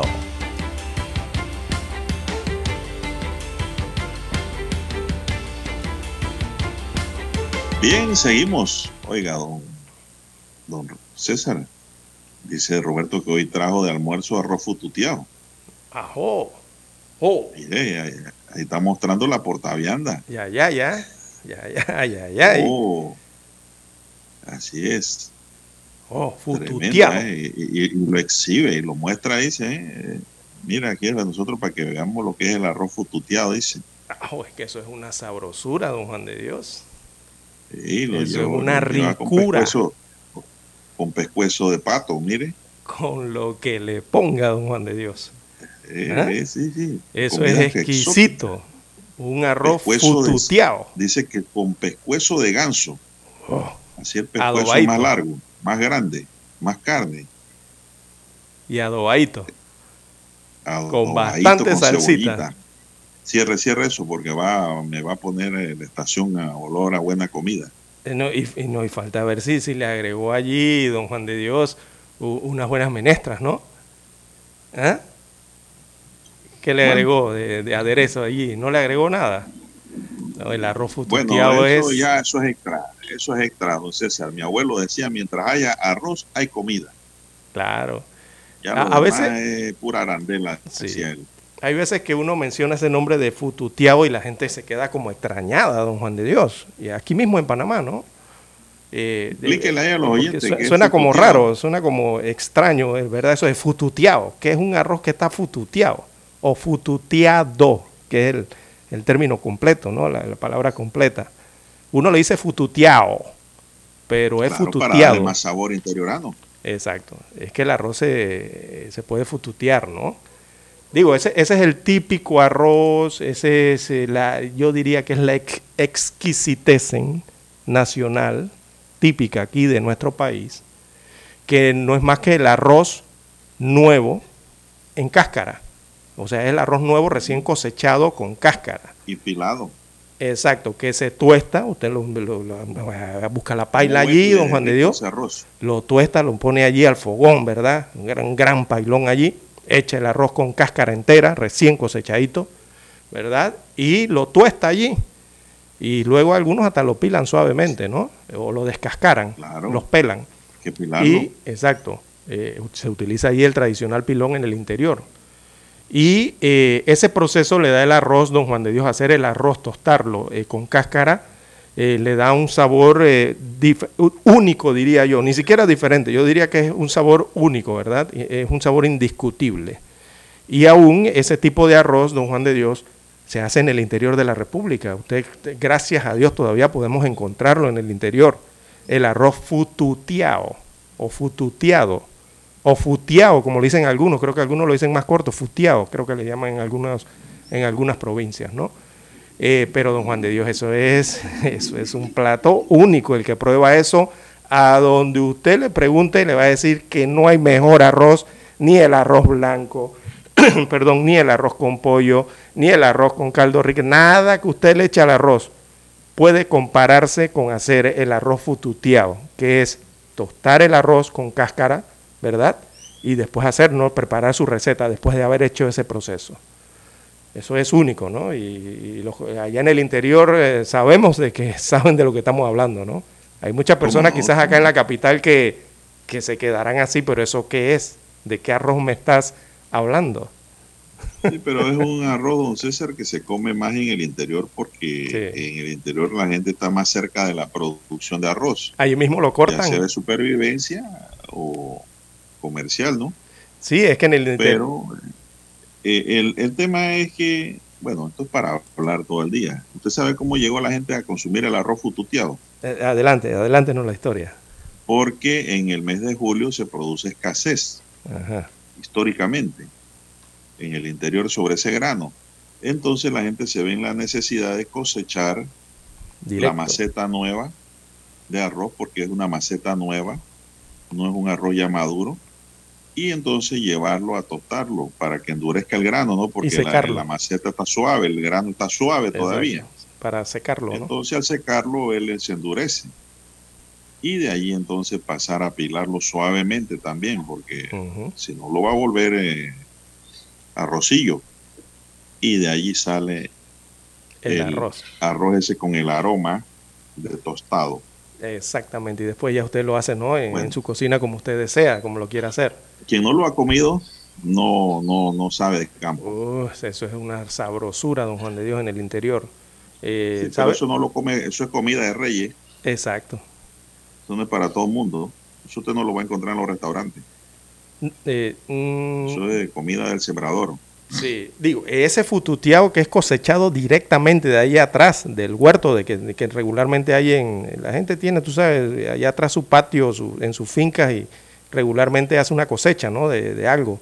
Y cuando cosecha arroz, hace ese proceso del arroz fututeado, ¿no? Porque lo puede cosechar allí mismo directamente detrás de casa, o cerca a la casa, o cerca al lugar donde eh, se siembra arroz. Yo me parece que yo he visto en los noticia, César. sí, pero me parece que yo he visto en los supermercados empaques de arroz pero tostado, pero no es el mismo fututeado, no es lo mismo. No, porque ese es un tostado industrial. Exacto. Y esta que es un, un- es, es un tostado hogareño, casero, que, casero, que lleva hasta más cariño, ¿no? El amor ¿Cómo no? de, de la familia. Cuando es algo de- distinto, César. Es como la comida hecha en leña. Sí. El arroz hecho en leña sabe distinto al arroz que te hacen en- con gas o electricidad. Dice, dicen acá Entonces, en el... la comida con, con leña es una comida de primera, don César. Pero bueno, eso tiene su gente también, ¿no? Hay gente que no sabe y siente que No, la comida en leña le sabe como a humo. Pero Óigame, ese, ese es hacer el carne, distintivo. hacer carne, comida, Sí, todo, la sopa. carne con leña, eh, todo hecho a con leña. es una sabrosura. Bueno, eh, si conocen del arroz fututeado, don Juan de Dios, acá en, el- en, en las redes sociales, dice Eric Mendoza, la mejor comida, dice ese arroz fututeado en el interior, sobre todo Bueno. Santa María, dice Santa María, esto debe ser en Herrera. Eh, Lili dice, muy rico, no nos dice de dónde escribe. También eh, Alexis de León dice, nada mejor que arroz fututeado con gallina criolla guisada, don Juan de Dios. Ya me dio Ah. irme para el interior, nada más de escuchar No, eso. hombre. Ya me dio ganas de ir al interior a buscar este tipo de alimentos por allá. Dice Gilberto González T, eh, buena esa, dice, y si hay frijoles de bejuco, ya es una delicia celestial, imagínense usted. Así es. ¿Cómo no? ¿Cómo no, don César? El arroz Eh, Todo natural. So, ayer, me lo, ayer me escribió y me lo reclamó el ingeniero Alex, ingeniero agrónomo de allá de Guararé. Dice, oiga, ustedes no hablaron del arroz fututeado. Entonces le escribo a Lara y dice, Lara, mañana vamos a tocar ese Sí, tema. es que, es que hicimos una clasificación. ¿Se acuerdan las etapas del arroz y la Sí, clasificación que hicimos ayer? del arroz yesoso, el arroz amarillo, el Y- arroz quebrado. y el hablamos de arroz chino pero y dice, arroz con qué pollo y- con el fututeado? Y se me olvidó el fututeado, ¿verdad? Sí, tiene razón. Saludos al ingeniero ese- hasta es- la es que ese eh, fu- península de Azuero.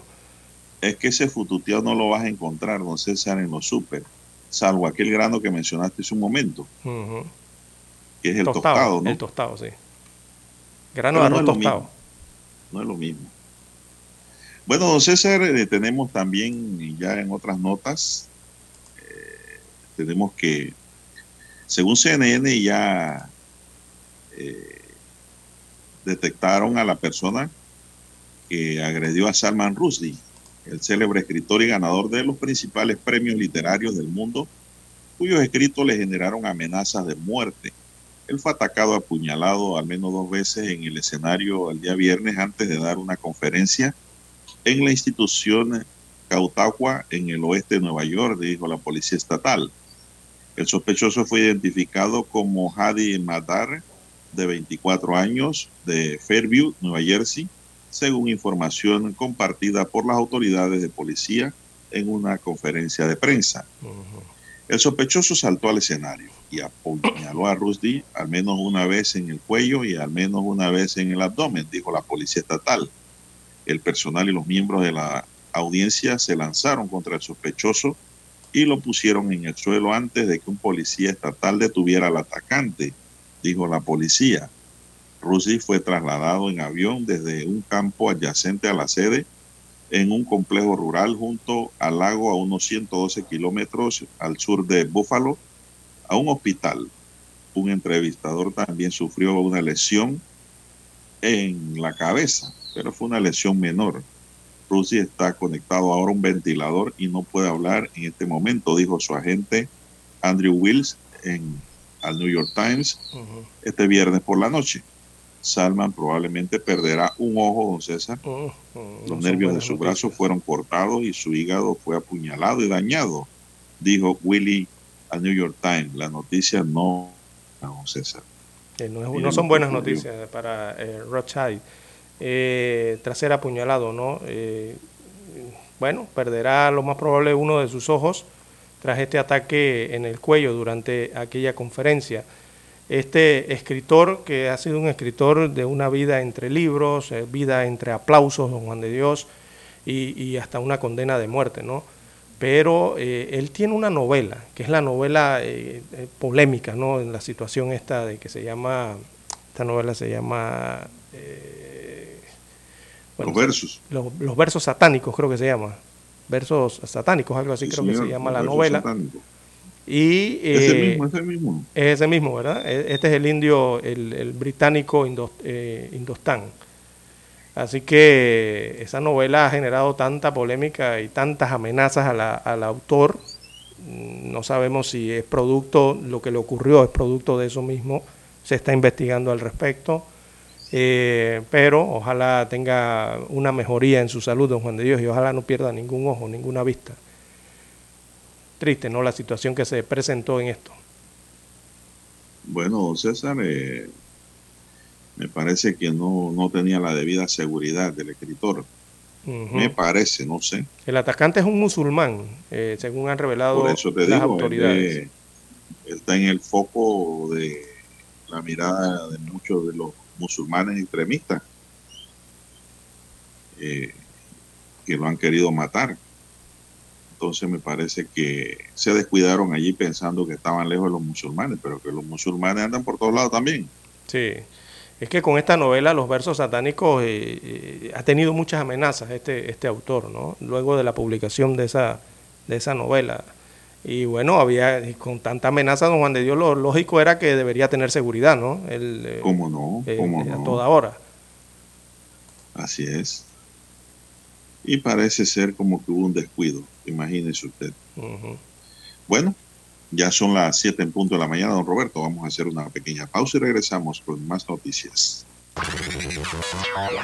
Desde el dominante Cerro Azul, Omega Estéreo cubre las provincias de Panamá, Colón, Darién, Panamá Oeste y las playas en los 107.3.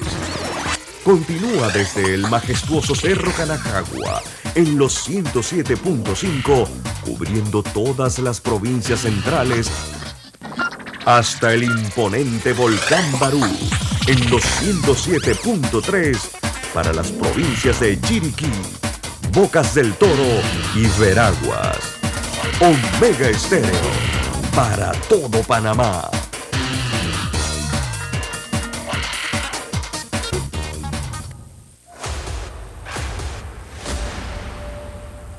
Desde los estudios de Omega Estéreo, establecemos contacto vía satélite con la voz de América. Desde Washington, presentamos el reportaje internacional.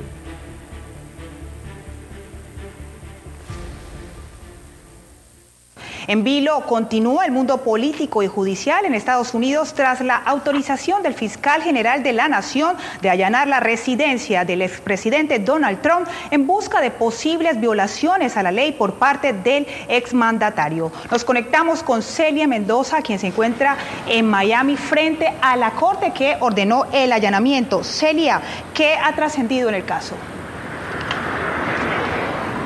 Diva, sabemos que el juez federal le ha otorgado a la Fiscalía la posibilidad de que se den a conocer estos documentos, esencialmente la orden de allanamiento y desde luego uno de los puntos más importantes y es la lista de los documentos y las cosas que se llevaron los agentes del FBI. Sabemos que son 20 cajas las que se llevaron dentro de las cuales hay por lo menos 11 grupos de documentos. Dentro de estos por lo menos un grupo de documentos que tiene material altamente secreto o top secret también material confidencial sensible que podría tratarse de secretos de seguridad nacional. Dentro de esto también se habla de por lo menos cuatro grupos de documentos de alta seguridad, tres de documentos secretos y tres grupos más de documentos confidenciales. Dentro de esta lista también se habla de una nota escrita a mano, de un grupo de fotografías y desde luego de esta tan mencionada orden que se dio para que se le diera un perdón a Roger Stone, quien es un allegado al expresidente de los Estados Unidos. Dentro de esta lista llama la atención también información acerca del presidente de Francia. Sin embargo, esta no fue la única información que se encontró allí. Esta es parte de la información que se da dentro de este documento.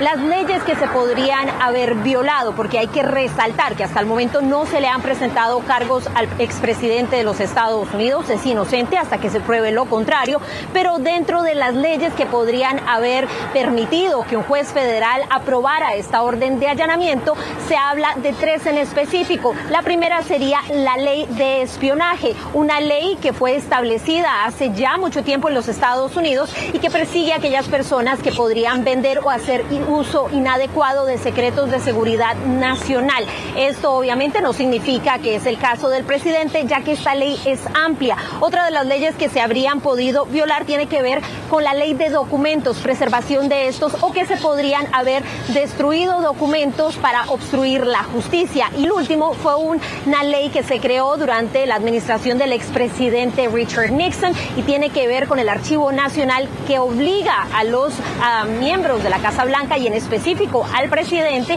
a que cuide estos documentos. Y desde luego las autoridades del FBI han enviado una alerta asegurando que es fundamental que los agentes se mantengan al tanto de la seguridad después de que un hombre habría tratado de atacar una de sus oficinas en Cincinnati y fue abatido. Diva.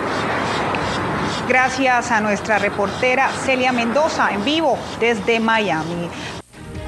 Más de 50 mil colombianos han cruzado la frontera sur irregularmente desde que inició el año fiscal el primero de octubre, una cifra récord para las autoridades migratorias. Desde Arizona, Paula Díaz nos cuenta la razón de este fenómeno. Las autoridades migratorias reportan un récord en el cruce de colombianos indocumentados por la frontera de Arizona. De 20 personas que cruzaron ilegalmente en el 2021, las autoridades han pasado a procesar 51.471 en lo que llevamos del 2022. Allá es un voz a voz que se corre, que acá pues la gente que logra cruzar y todo pues mantiene a su familia bien y hace sus cosas en un muy corto tiempo. Algunos analistas atribuyen el súbito incremento que evidencia esta gráfica publicada por las autoridades migratorias estadounidenses a la incertidumbre política que ha vivido Colombia durante el último año. La mayoría de los inmigrantes indocumentados cruzan por Yuma. Si una familia colombiana llega aquí al puerto de entrada de Nogales, le van a decir, no, eh, no se puede por el título 40. Entonces, ¿qué hacen? Lo intentan por área de Yuma porque nada más por ahí estás procesando. Lo que muchos no saben es que procesar no significa que les entreguen los documentos para permanecer en el país. Cuando cruzan, se arriesgan a que los envíen a un centro de detención mientras definen su situación migratoria. Además, como lo explica la abogada Doralina Luna, con la llegada del nuevo presidente Gustavo Petro, el panorama para los solicitantes de asilo cambia. Los colombianos saben que en este momento las condiciones en Colombia están cambiando y eso afecta a un caso de asilo. El gobierno del presidente Joe Biden ha sido enfático en señalar que la frontera no está abierta para el cruce de inmigrantes de manera irregular. Paula Díaz, Voz de América, Arizona. Escucharon vía satélite desde Washington el reportaje internacional. Desde hace 60 años, Industrias Correagua trabaja para este país porque cree en Panamá y su crecimiento haciendo los techos que te protegen de la lluvia, haciendo que el edificio donde trabajas sea más fuerte y duradero y que la escuela donde estudian tus hijos sea tan sólida como su futuro. Dentro de miles de edificios, casas y estructuras de este país, corre algo tan fuerte como el orgullo panameño. Industrias Correagua, 60 años siendo el acero que hace fuerte a Panamá. Para los que están enamorados. Hoy corté una flor y llovía, llovía, esperando a mi amor. Para los despechados. Se deja de querer, pero no se olvida. Para los que han dejado. Tú con él. Para aquellos que se aman eternamente.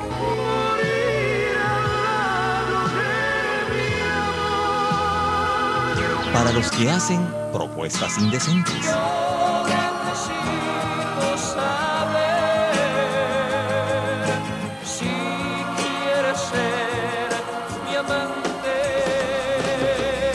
Clásicos. Clásicos del sábado. Del sábado. Clásicos del sábado. Todos los sábados por Omega Estéreo 107.3, la radio sin fronteras. Noticiero Omega Estéreo.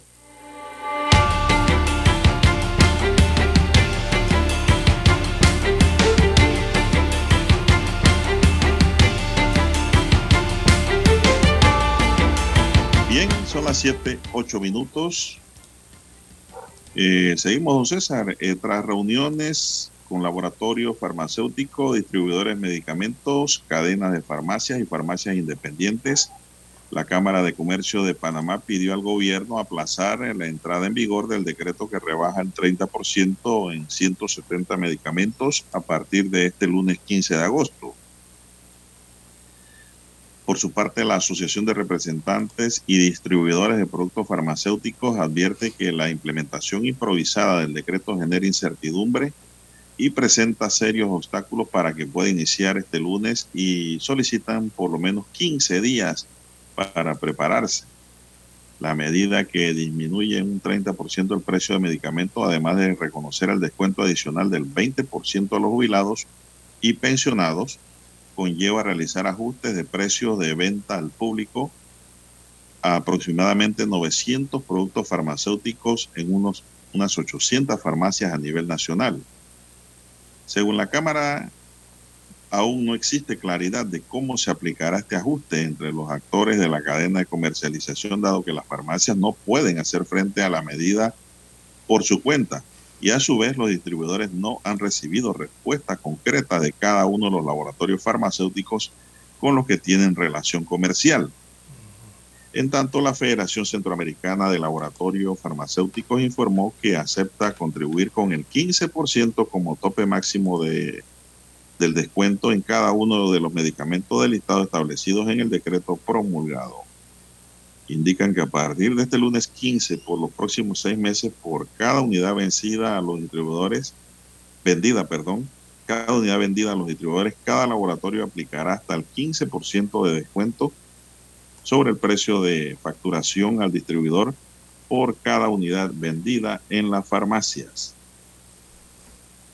La reunión se dio ayer con César para la Asociación de Representantes y Distribuidores de Productos Farmacéuticos, si bien Fedefarma ha revelado el aporte de sus empresas, pero estas representan solo una fracción del universo de laboratorios que venden productos en Panamá. Exacto.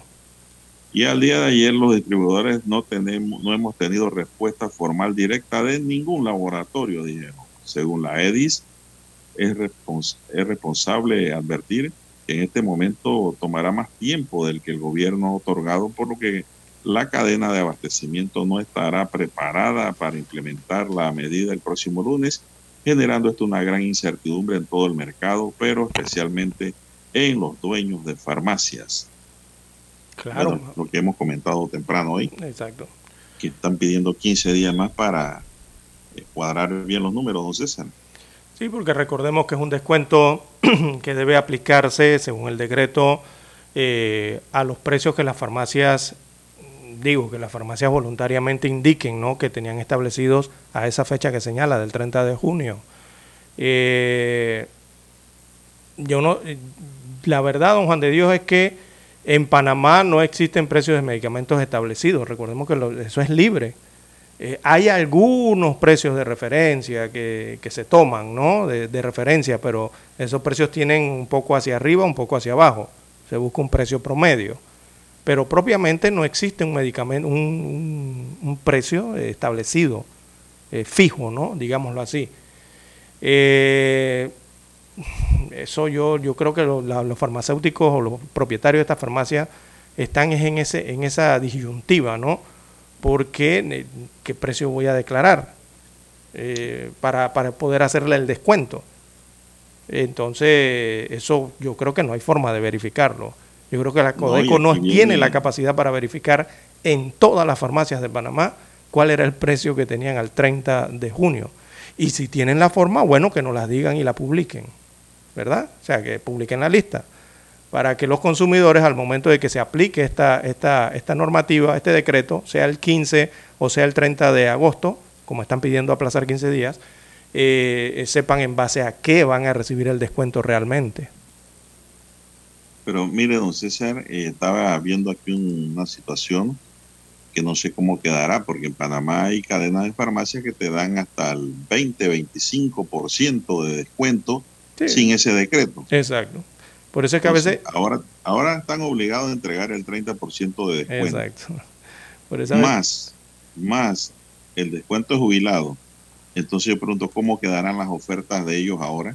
No, no ¿Se eliminarán? No van a existir. ¿O qué esfuerzo harán para atraer clientes? Porque esa es la libre competencia que hay entre farmacias que dan descuentos voluntarios. Eh, por eso a veces eh, usted ve que cuando comentamos estos temas, eh, yo utilizo la palabra ficticio o descuento iluso, ¿no? Eh, porque realmente ya esto existía prácticamente antes de que se diera este decreto. Con esos 25% que usted iba a una farmacia un martes de X cadena o, o, los jueves o los domingos o el día que escogieran, ¿no? Las cadenas para hacer descuentos incluso hasta del 25 y 30%. O sea, ahora lo, incluyen en un decreto pero realmente el precio del medicamento, o sea, el precio fijo del medicamento no baja, simplemente te están haciendo un descuento por un día. En este caso, por decreto, te están estableciendo un descuento, pero hasta seis meses. ¿Y qué pasó con el séptimo y el octavo y el noveno y el décimo mes? Acuérdese que eso dice seis meses prorrogable. Pero las prórrogas no son eternas, don Juan de Dios.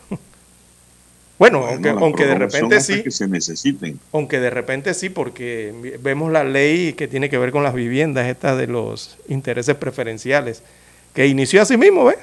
Eh, prorrogable es la primera vuelta y mire cuántos años han pasado y todavía sigue allí, ¿no? Y, y máxime ahora, don César, que viene un año preelectoral. Exacto.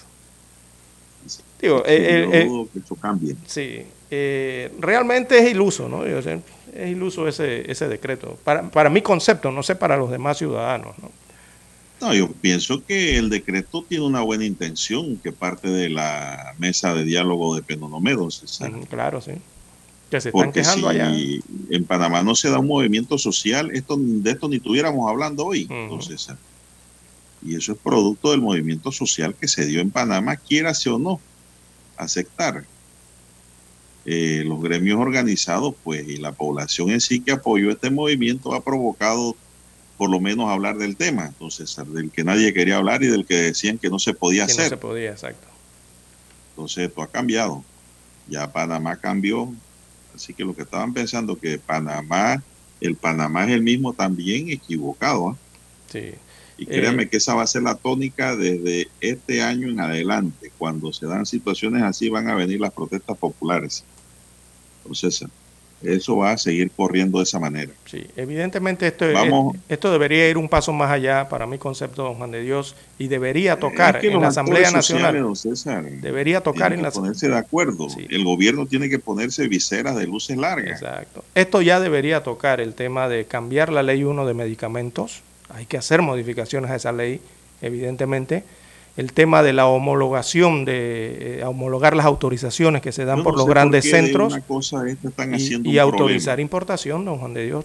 Hay que analizar, irse allá a analizar esos estadios, porque con estos otros de decretos de que un, solamente una parte de la cadena es la que asume el descuento, eh, eso no va, eso no va a solucionar la problemática de los medicamentos en Panamá. Por eso es que a veces yo hablo de ficticio, e, este, e, estas decisiones que se han tomado. Porque al final el, el medicamento queda con el mismo precio.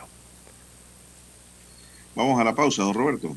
Noticiero Omega Estéreo. Problemas de tierra, accidentes graves, reclamos a aseguradoras, incumplimientos de contratos, reclamos de herencias, todo asunto civil y penal, consulte al 6614-1445. Ahora contamos con el servicio de asesoría, confección de pliegos de cargos, impugnación y defensa en materia de contrataciones públicas. 6614-1445. Licenciados Juan de Dios Hernández Sanjur y Belkis Hernández Díaz. Desde los estudios de Omega Estéreo, establecemos contacto vía satélite con la voz de América. Desde Washington, presentamos el reportaje internacional.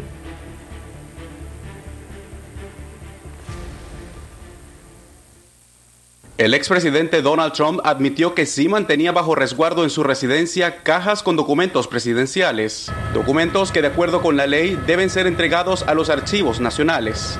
Hay un estatuto en particular que tiene que ver con, literalmente dice que quitar, mutilar o destruir deliberadamente o ilegalmente cualquier registro depositado en cualquier cargo público o en cualquier funcionario público de los Estados Unidos es un delito federal castigable hasta con tres años de cárcel. Según una publicación del diario The Washington Post, los documentos que mantenía Trump eran clasificados y contenían información de seguridad nacional específicamente sobre temas nucleares. El exmandatario lo negó a través de su propia red social. Escribió que es un engaño y sugirió que el FBI pudo haber plantado documentos. Sea cual sea el contenido, según los expertos, las repercusiones podrían ser graves. Más aún lo serían si se tratara de documentos sobre asuntos de seguridad nacional.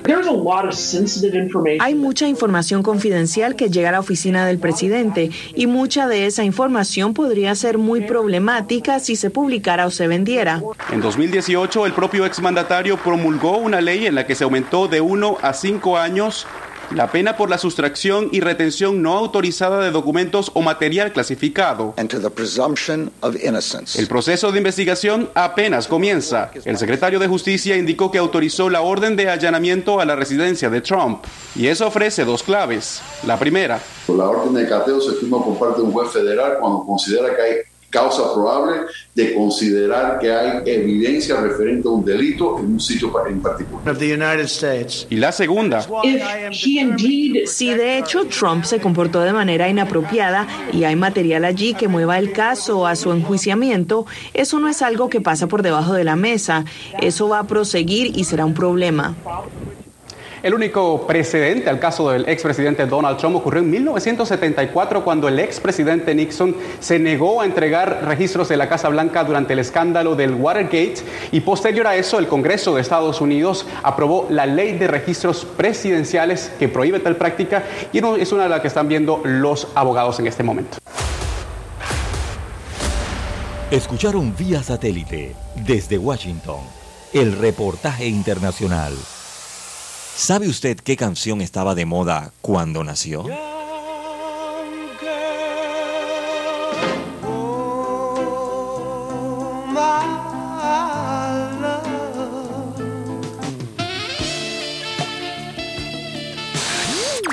Cuando el hombre llegó a la luna, ¿cuál era el tema que estaba sonando en la radio?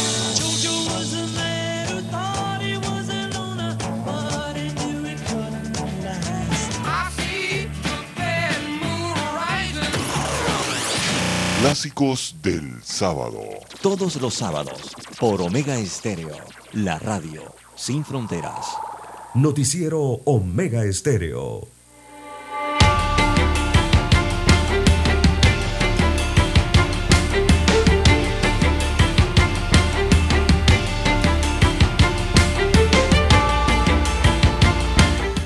Bien, son las 7.21 minutos ya, don César. Entramos en la recta final. Bueno, un sujeto de 30 años y de apellido Cedeño fue asesinado a las 3 de la tarde mientras comía en un restaurante de Plaza Pancanal en Albrook. La víctima que residía en Torrijos Carter, la cual vestía pantalón jeans y camiseta de color naranja, llegó al área a bordo de una camioneta preguntando por la dirección del restaurante. Tiempo después llegaron los sicarios en un sedán, un autosedán y uno de ellos que vestía jeans y suéter negro con sombrero de paja se le aproxima. La víctima al ver al matón intenta huir, pero le disparan varias veces, alcanzándole una bala en el ojo izquierdo. El cadáver quedó boca abajo. Al escuchar las detonaciones, la policía que estaba cerca se aproximó inmediatamente y observaron a tres sujetos que escapaban en el sedán y arrojaron el arma al notar la persecución. Se pidió apoyo a la unidad rápida de los linces que lograron la aprehensión de dos de los tres sospechosos que son oriundos de Colón. El auto que estaban usando era un auto alquilado, don César. Ahora hay que buscar entonces quién alquiló ese carro para vincularlo también al delito. Así es. Así que eso ocurrió, pero usted me dice que las cámaras ayudaron mucho. En ese caso, usted me estaba comentando. Sí, sí, don Juan de Dios. Eh, los, los, eh, los, detenidos a la altura de, antes de llegar al Ricardo Joaquín Alfaro, donde está Plaza Edison, esa es la avenida Juan Pablo II, eh, allí fueron detenidos algunos sospechosos y los detuvieron debido a que revisaron las cámaras, don Juan de Dios, que hay en, en, esa vía donde se cometió ese hecho. muchos comercios tienen videocámaras, incluso en las vías hay cámaras públicas, ¿no? De la Policía Nacional y de otros estamentos, de otras entidades. Así que lograron ver eh, básicamente el vehículo y lo lograron detener ahí a la altura de la tumba muerto, ¿no? Eh, se está bajo investigación y están cotejando entonces el vehículo con las características que muestran los videos. Y eso es lo que le comento, don Juan de Dios, que eh, Panamá está vigilado por cámaras, tanto privadas como públicas, cámaras públicas. Y es que hay muchas instituciones que tienen muchas cámaras públicas. Eh, Autoridad del Tránsito, el Canal de Panamá, la Policía Nacional, eh, varias instituciones tienen sistemas de videovigilancia dentro de la ciudad. Pero todas esas cámaras se interconectan para poder ayudar al estamento que es de seguridad, que es el de la Policía Nacional, ¿verdad? Cuando se presentan estas situaciones de, de fugas, de que se dan estos hechos eh, lamentables y hay que verificar a través del sistema metropolitano de cámaras, eh, logran entonces eh, datos allí eh, con los cuales pueden hacer las investigaciones, referencias en este caso. Bueno, eh, no se dicen quién, no, no hay información todavía de quién es la, la persona que murió. Si tenía antecedentes penales o no, no, no hay mayores detalles. Lo cierto es que lo, lo fueron a buscar, don César. Sí, más Probablemente que esto es un, un homicidio por encargo. Bueno, seguimos. Las investigaciones continuarán. Mientras tanto, el Tribunal Superior de Apelaciones confirmó ayer la detención provisional de dos mujeres imputadas por el robo agravado de una pulsera valorada en 15 mil dólares a la influencer y modelo Lisa Hernández hace 11 días en las afueras del restaurante Viva Lounge en San Francisco. Ese día cuando Lisa se retiraba con el Choli Kid y Jackie Guzmán y otro sujeto, una chica de 19 años, se le acercó para pedirle una foto, don César. Y le dice a su acompañante, una gordita de más o menos 30 años, dice, mamá, tómame una foto con Lisa. ¿Quién la abraza esperando la fotografía? Y lo que recibe es un gasnatón y el robo inmediato. Aún dice universitario de 21 años que acompañaba a las mujeres, el tribunal le reemplazó la detención por el reporte del periódico una vez a la semana, don César. Así que estas mujeres, oye, qué manera, ¿no? Qué la manera pulsera, de robar. Pero se llevaron la pulsera o la pulsera se la regresaron a Lisa. No saben, no, no dice los Si detalles. se la quitaron, y- pero digo, si los capturaron allí mismo. Ah, entonces. La gente que estaba en el área ayudó a la modelo y empezó la gritadera y la corredera y agarraron a las mujeres allí. En el área, ¿no? Eh, Pero a lo que a lo que don César es que estas mujeres que tienen en la cabeza, ¿cómo se les ocurre hacer esa barbaridad? Ahora mire usted, por una pulsera que está valorada en 15 mil dólares, que a lo mejor vale menos ya porque el dinero se va devaluando, eh, van a pasar a prisión, don César. Esto es robo, es un delito, eh, un delito serio. Esto fue un robo y mire usted, ahora van a tener que pagar por eso. Y entonces escogen a la víctima, pues una persona archirreconocida, como Elisa. ¿Qué tienen en la cabeza estas dos mujeres? Bien, son las 7.26 minutos en su noticiero Omega Estéreo, el primero con las últimas. ¿Qué más tenemos, don César, para entrar en el cierre? Bueno, en el cierre en el occidente del país, lamentablemente en la provincia de Chiriquí, eh, un norteamericano identificado como Ash Harmani Salah Abdo, eh, de 34 años de edad, eh, fue hallado sin vida la mañana del jueves, luego que ingresara a bañarse en la playa La Barqueta, allá en el distrito de Alange, en la provincia de Chiriquí. Este extranjero estaba hospedado en un hotel del lugar y había ingresado al área eh, privada de la playa, eh, según revelaron las pesquisas. Eh, bueno, lastimosamente perdió la vida por inmersión en esta playa en las aguas de la provincia de Chiriquí, según se reporta el fallecimiento. Bien, don Juan de Dios, eh, también nos... Bueno, se nos acabó el tiempo. Sí, nos habían mandado una fotografía aquí, una hermosa fotografía eh, del lago Gatún, de las, de la represa del lago Gatún, eh, que está vertiendo agua, ¿no? Y el, el fotógrafo se quedó sorprendido. Bueno, es que eso ocurre, esos son eh, eh, preven- derrames preventivos, ¿no? Eh, que se hacen Ah, sí, sí, sí. en este... Pero las personas se han quedado sorprendidas, las que visitan esta área, porque regularmente esos derrames no se hacen para el mes de agosto ni para el mes de julio. Regularmente eso ocurre en septiembre o en octubre, cuando el lago ya está a su máximo nivel. Lo que indirectamente dice esta fotografía que es una buena noticia, por una parte. ¿Por qué? Porque quiere decir que el lago está lleno de agua para el mes de julio y agosto. Esos derrames que se están haciendo ahora simplemente es un adelanto, ¿verdad? Y significa que el canal entonces tiene bastante agua para pasar barcos. Esa es la parte buena de la noticia. Lo otro es que hay que ser preventivos, ¿no? Porque están haciendo esos derrames y esto significa que si el agua está tan lleno de agua para estos meses, quiere decir que está lloviendo mucho para esas regiones, don Juan de Dios de la Cuenca. O sea, en Panamá Oeste, en parte de Coclé, Colón y también en la provincia de Panamá. Así que hay que tener la precaución, ¿no? Ante la temporada lluviosa, sobre todo por el tema de las inundaciones. Bueno, Muy bien, oiga, don César, y tras dos años de ausencia, los moradores de Ocú en la provincia de Herrera se volcaron nuevamente a celebrar su fiesta más tradicional, mm. el Festival del Manito. Manito.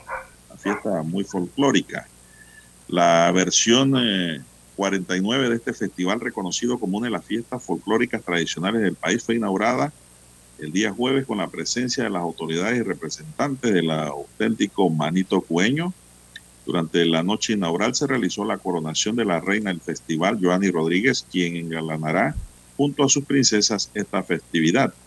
La actividad cumbre del Manito Cueño es el gran desfile de carretas en la que participarán delegaciones de las escuelas, de empresas y entidades públicas quienes representan muestras de expresiones típicas del área.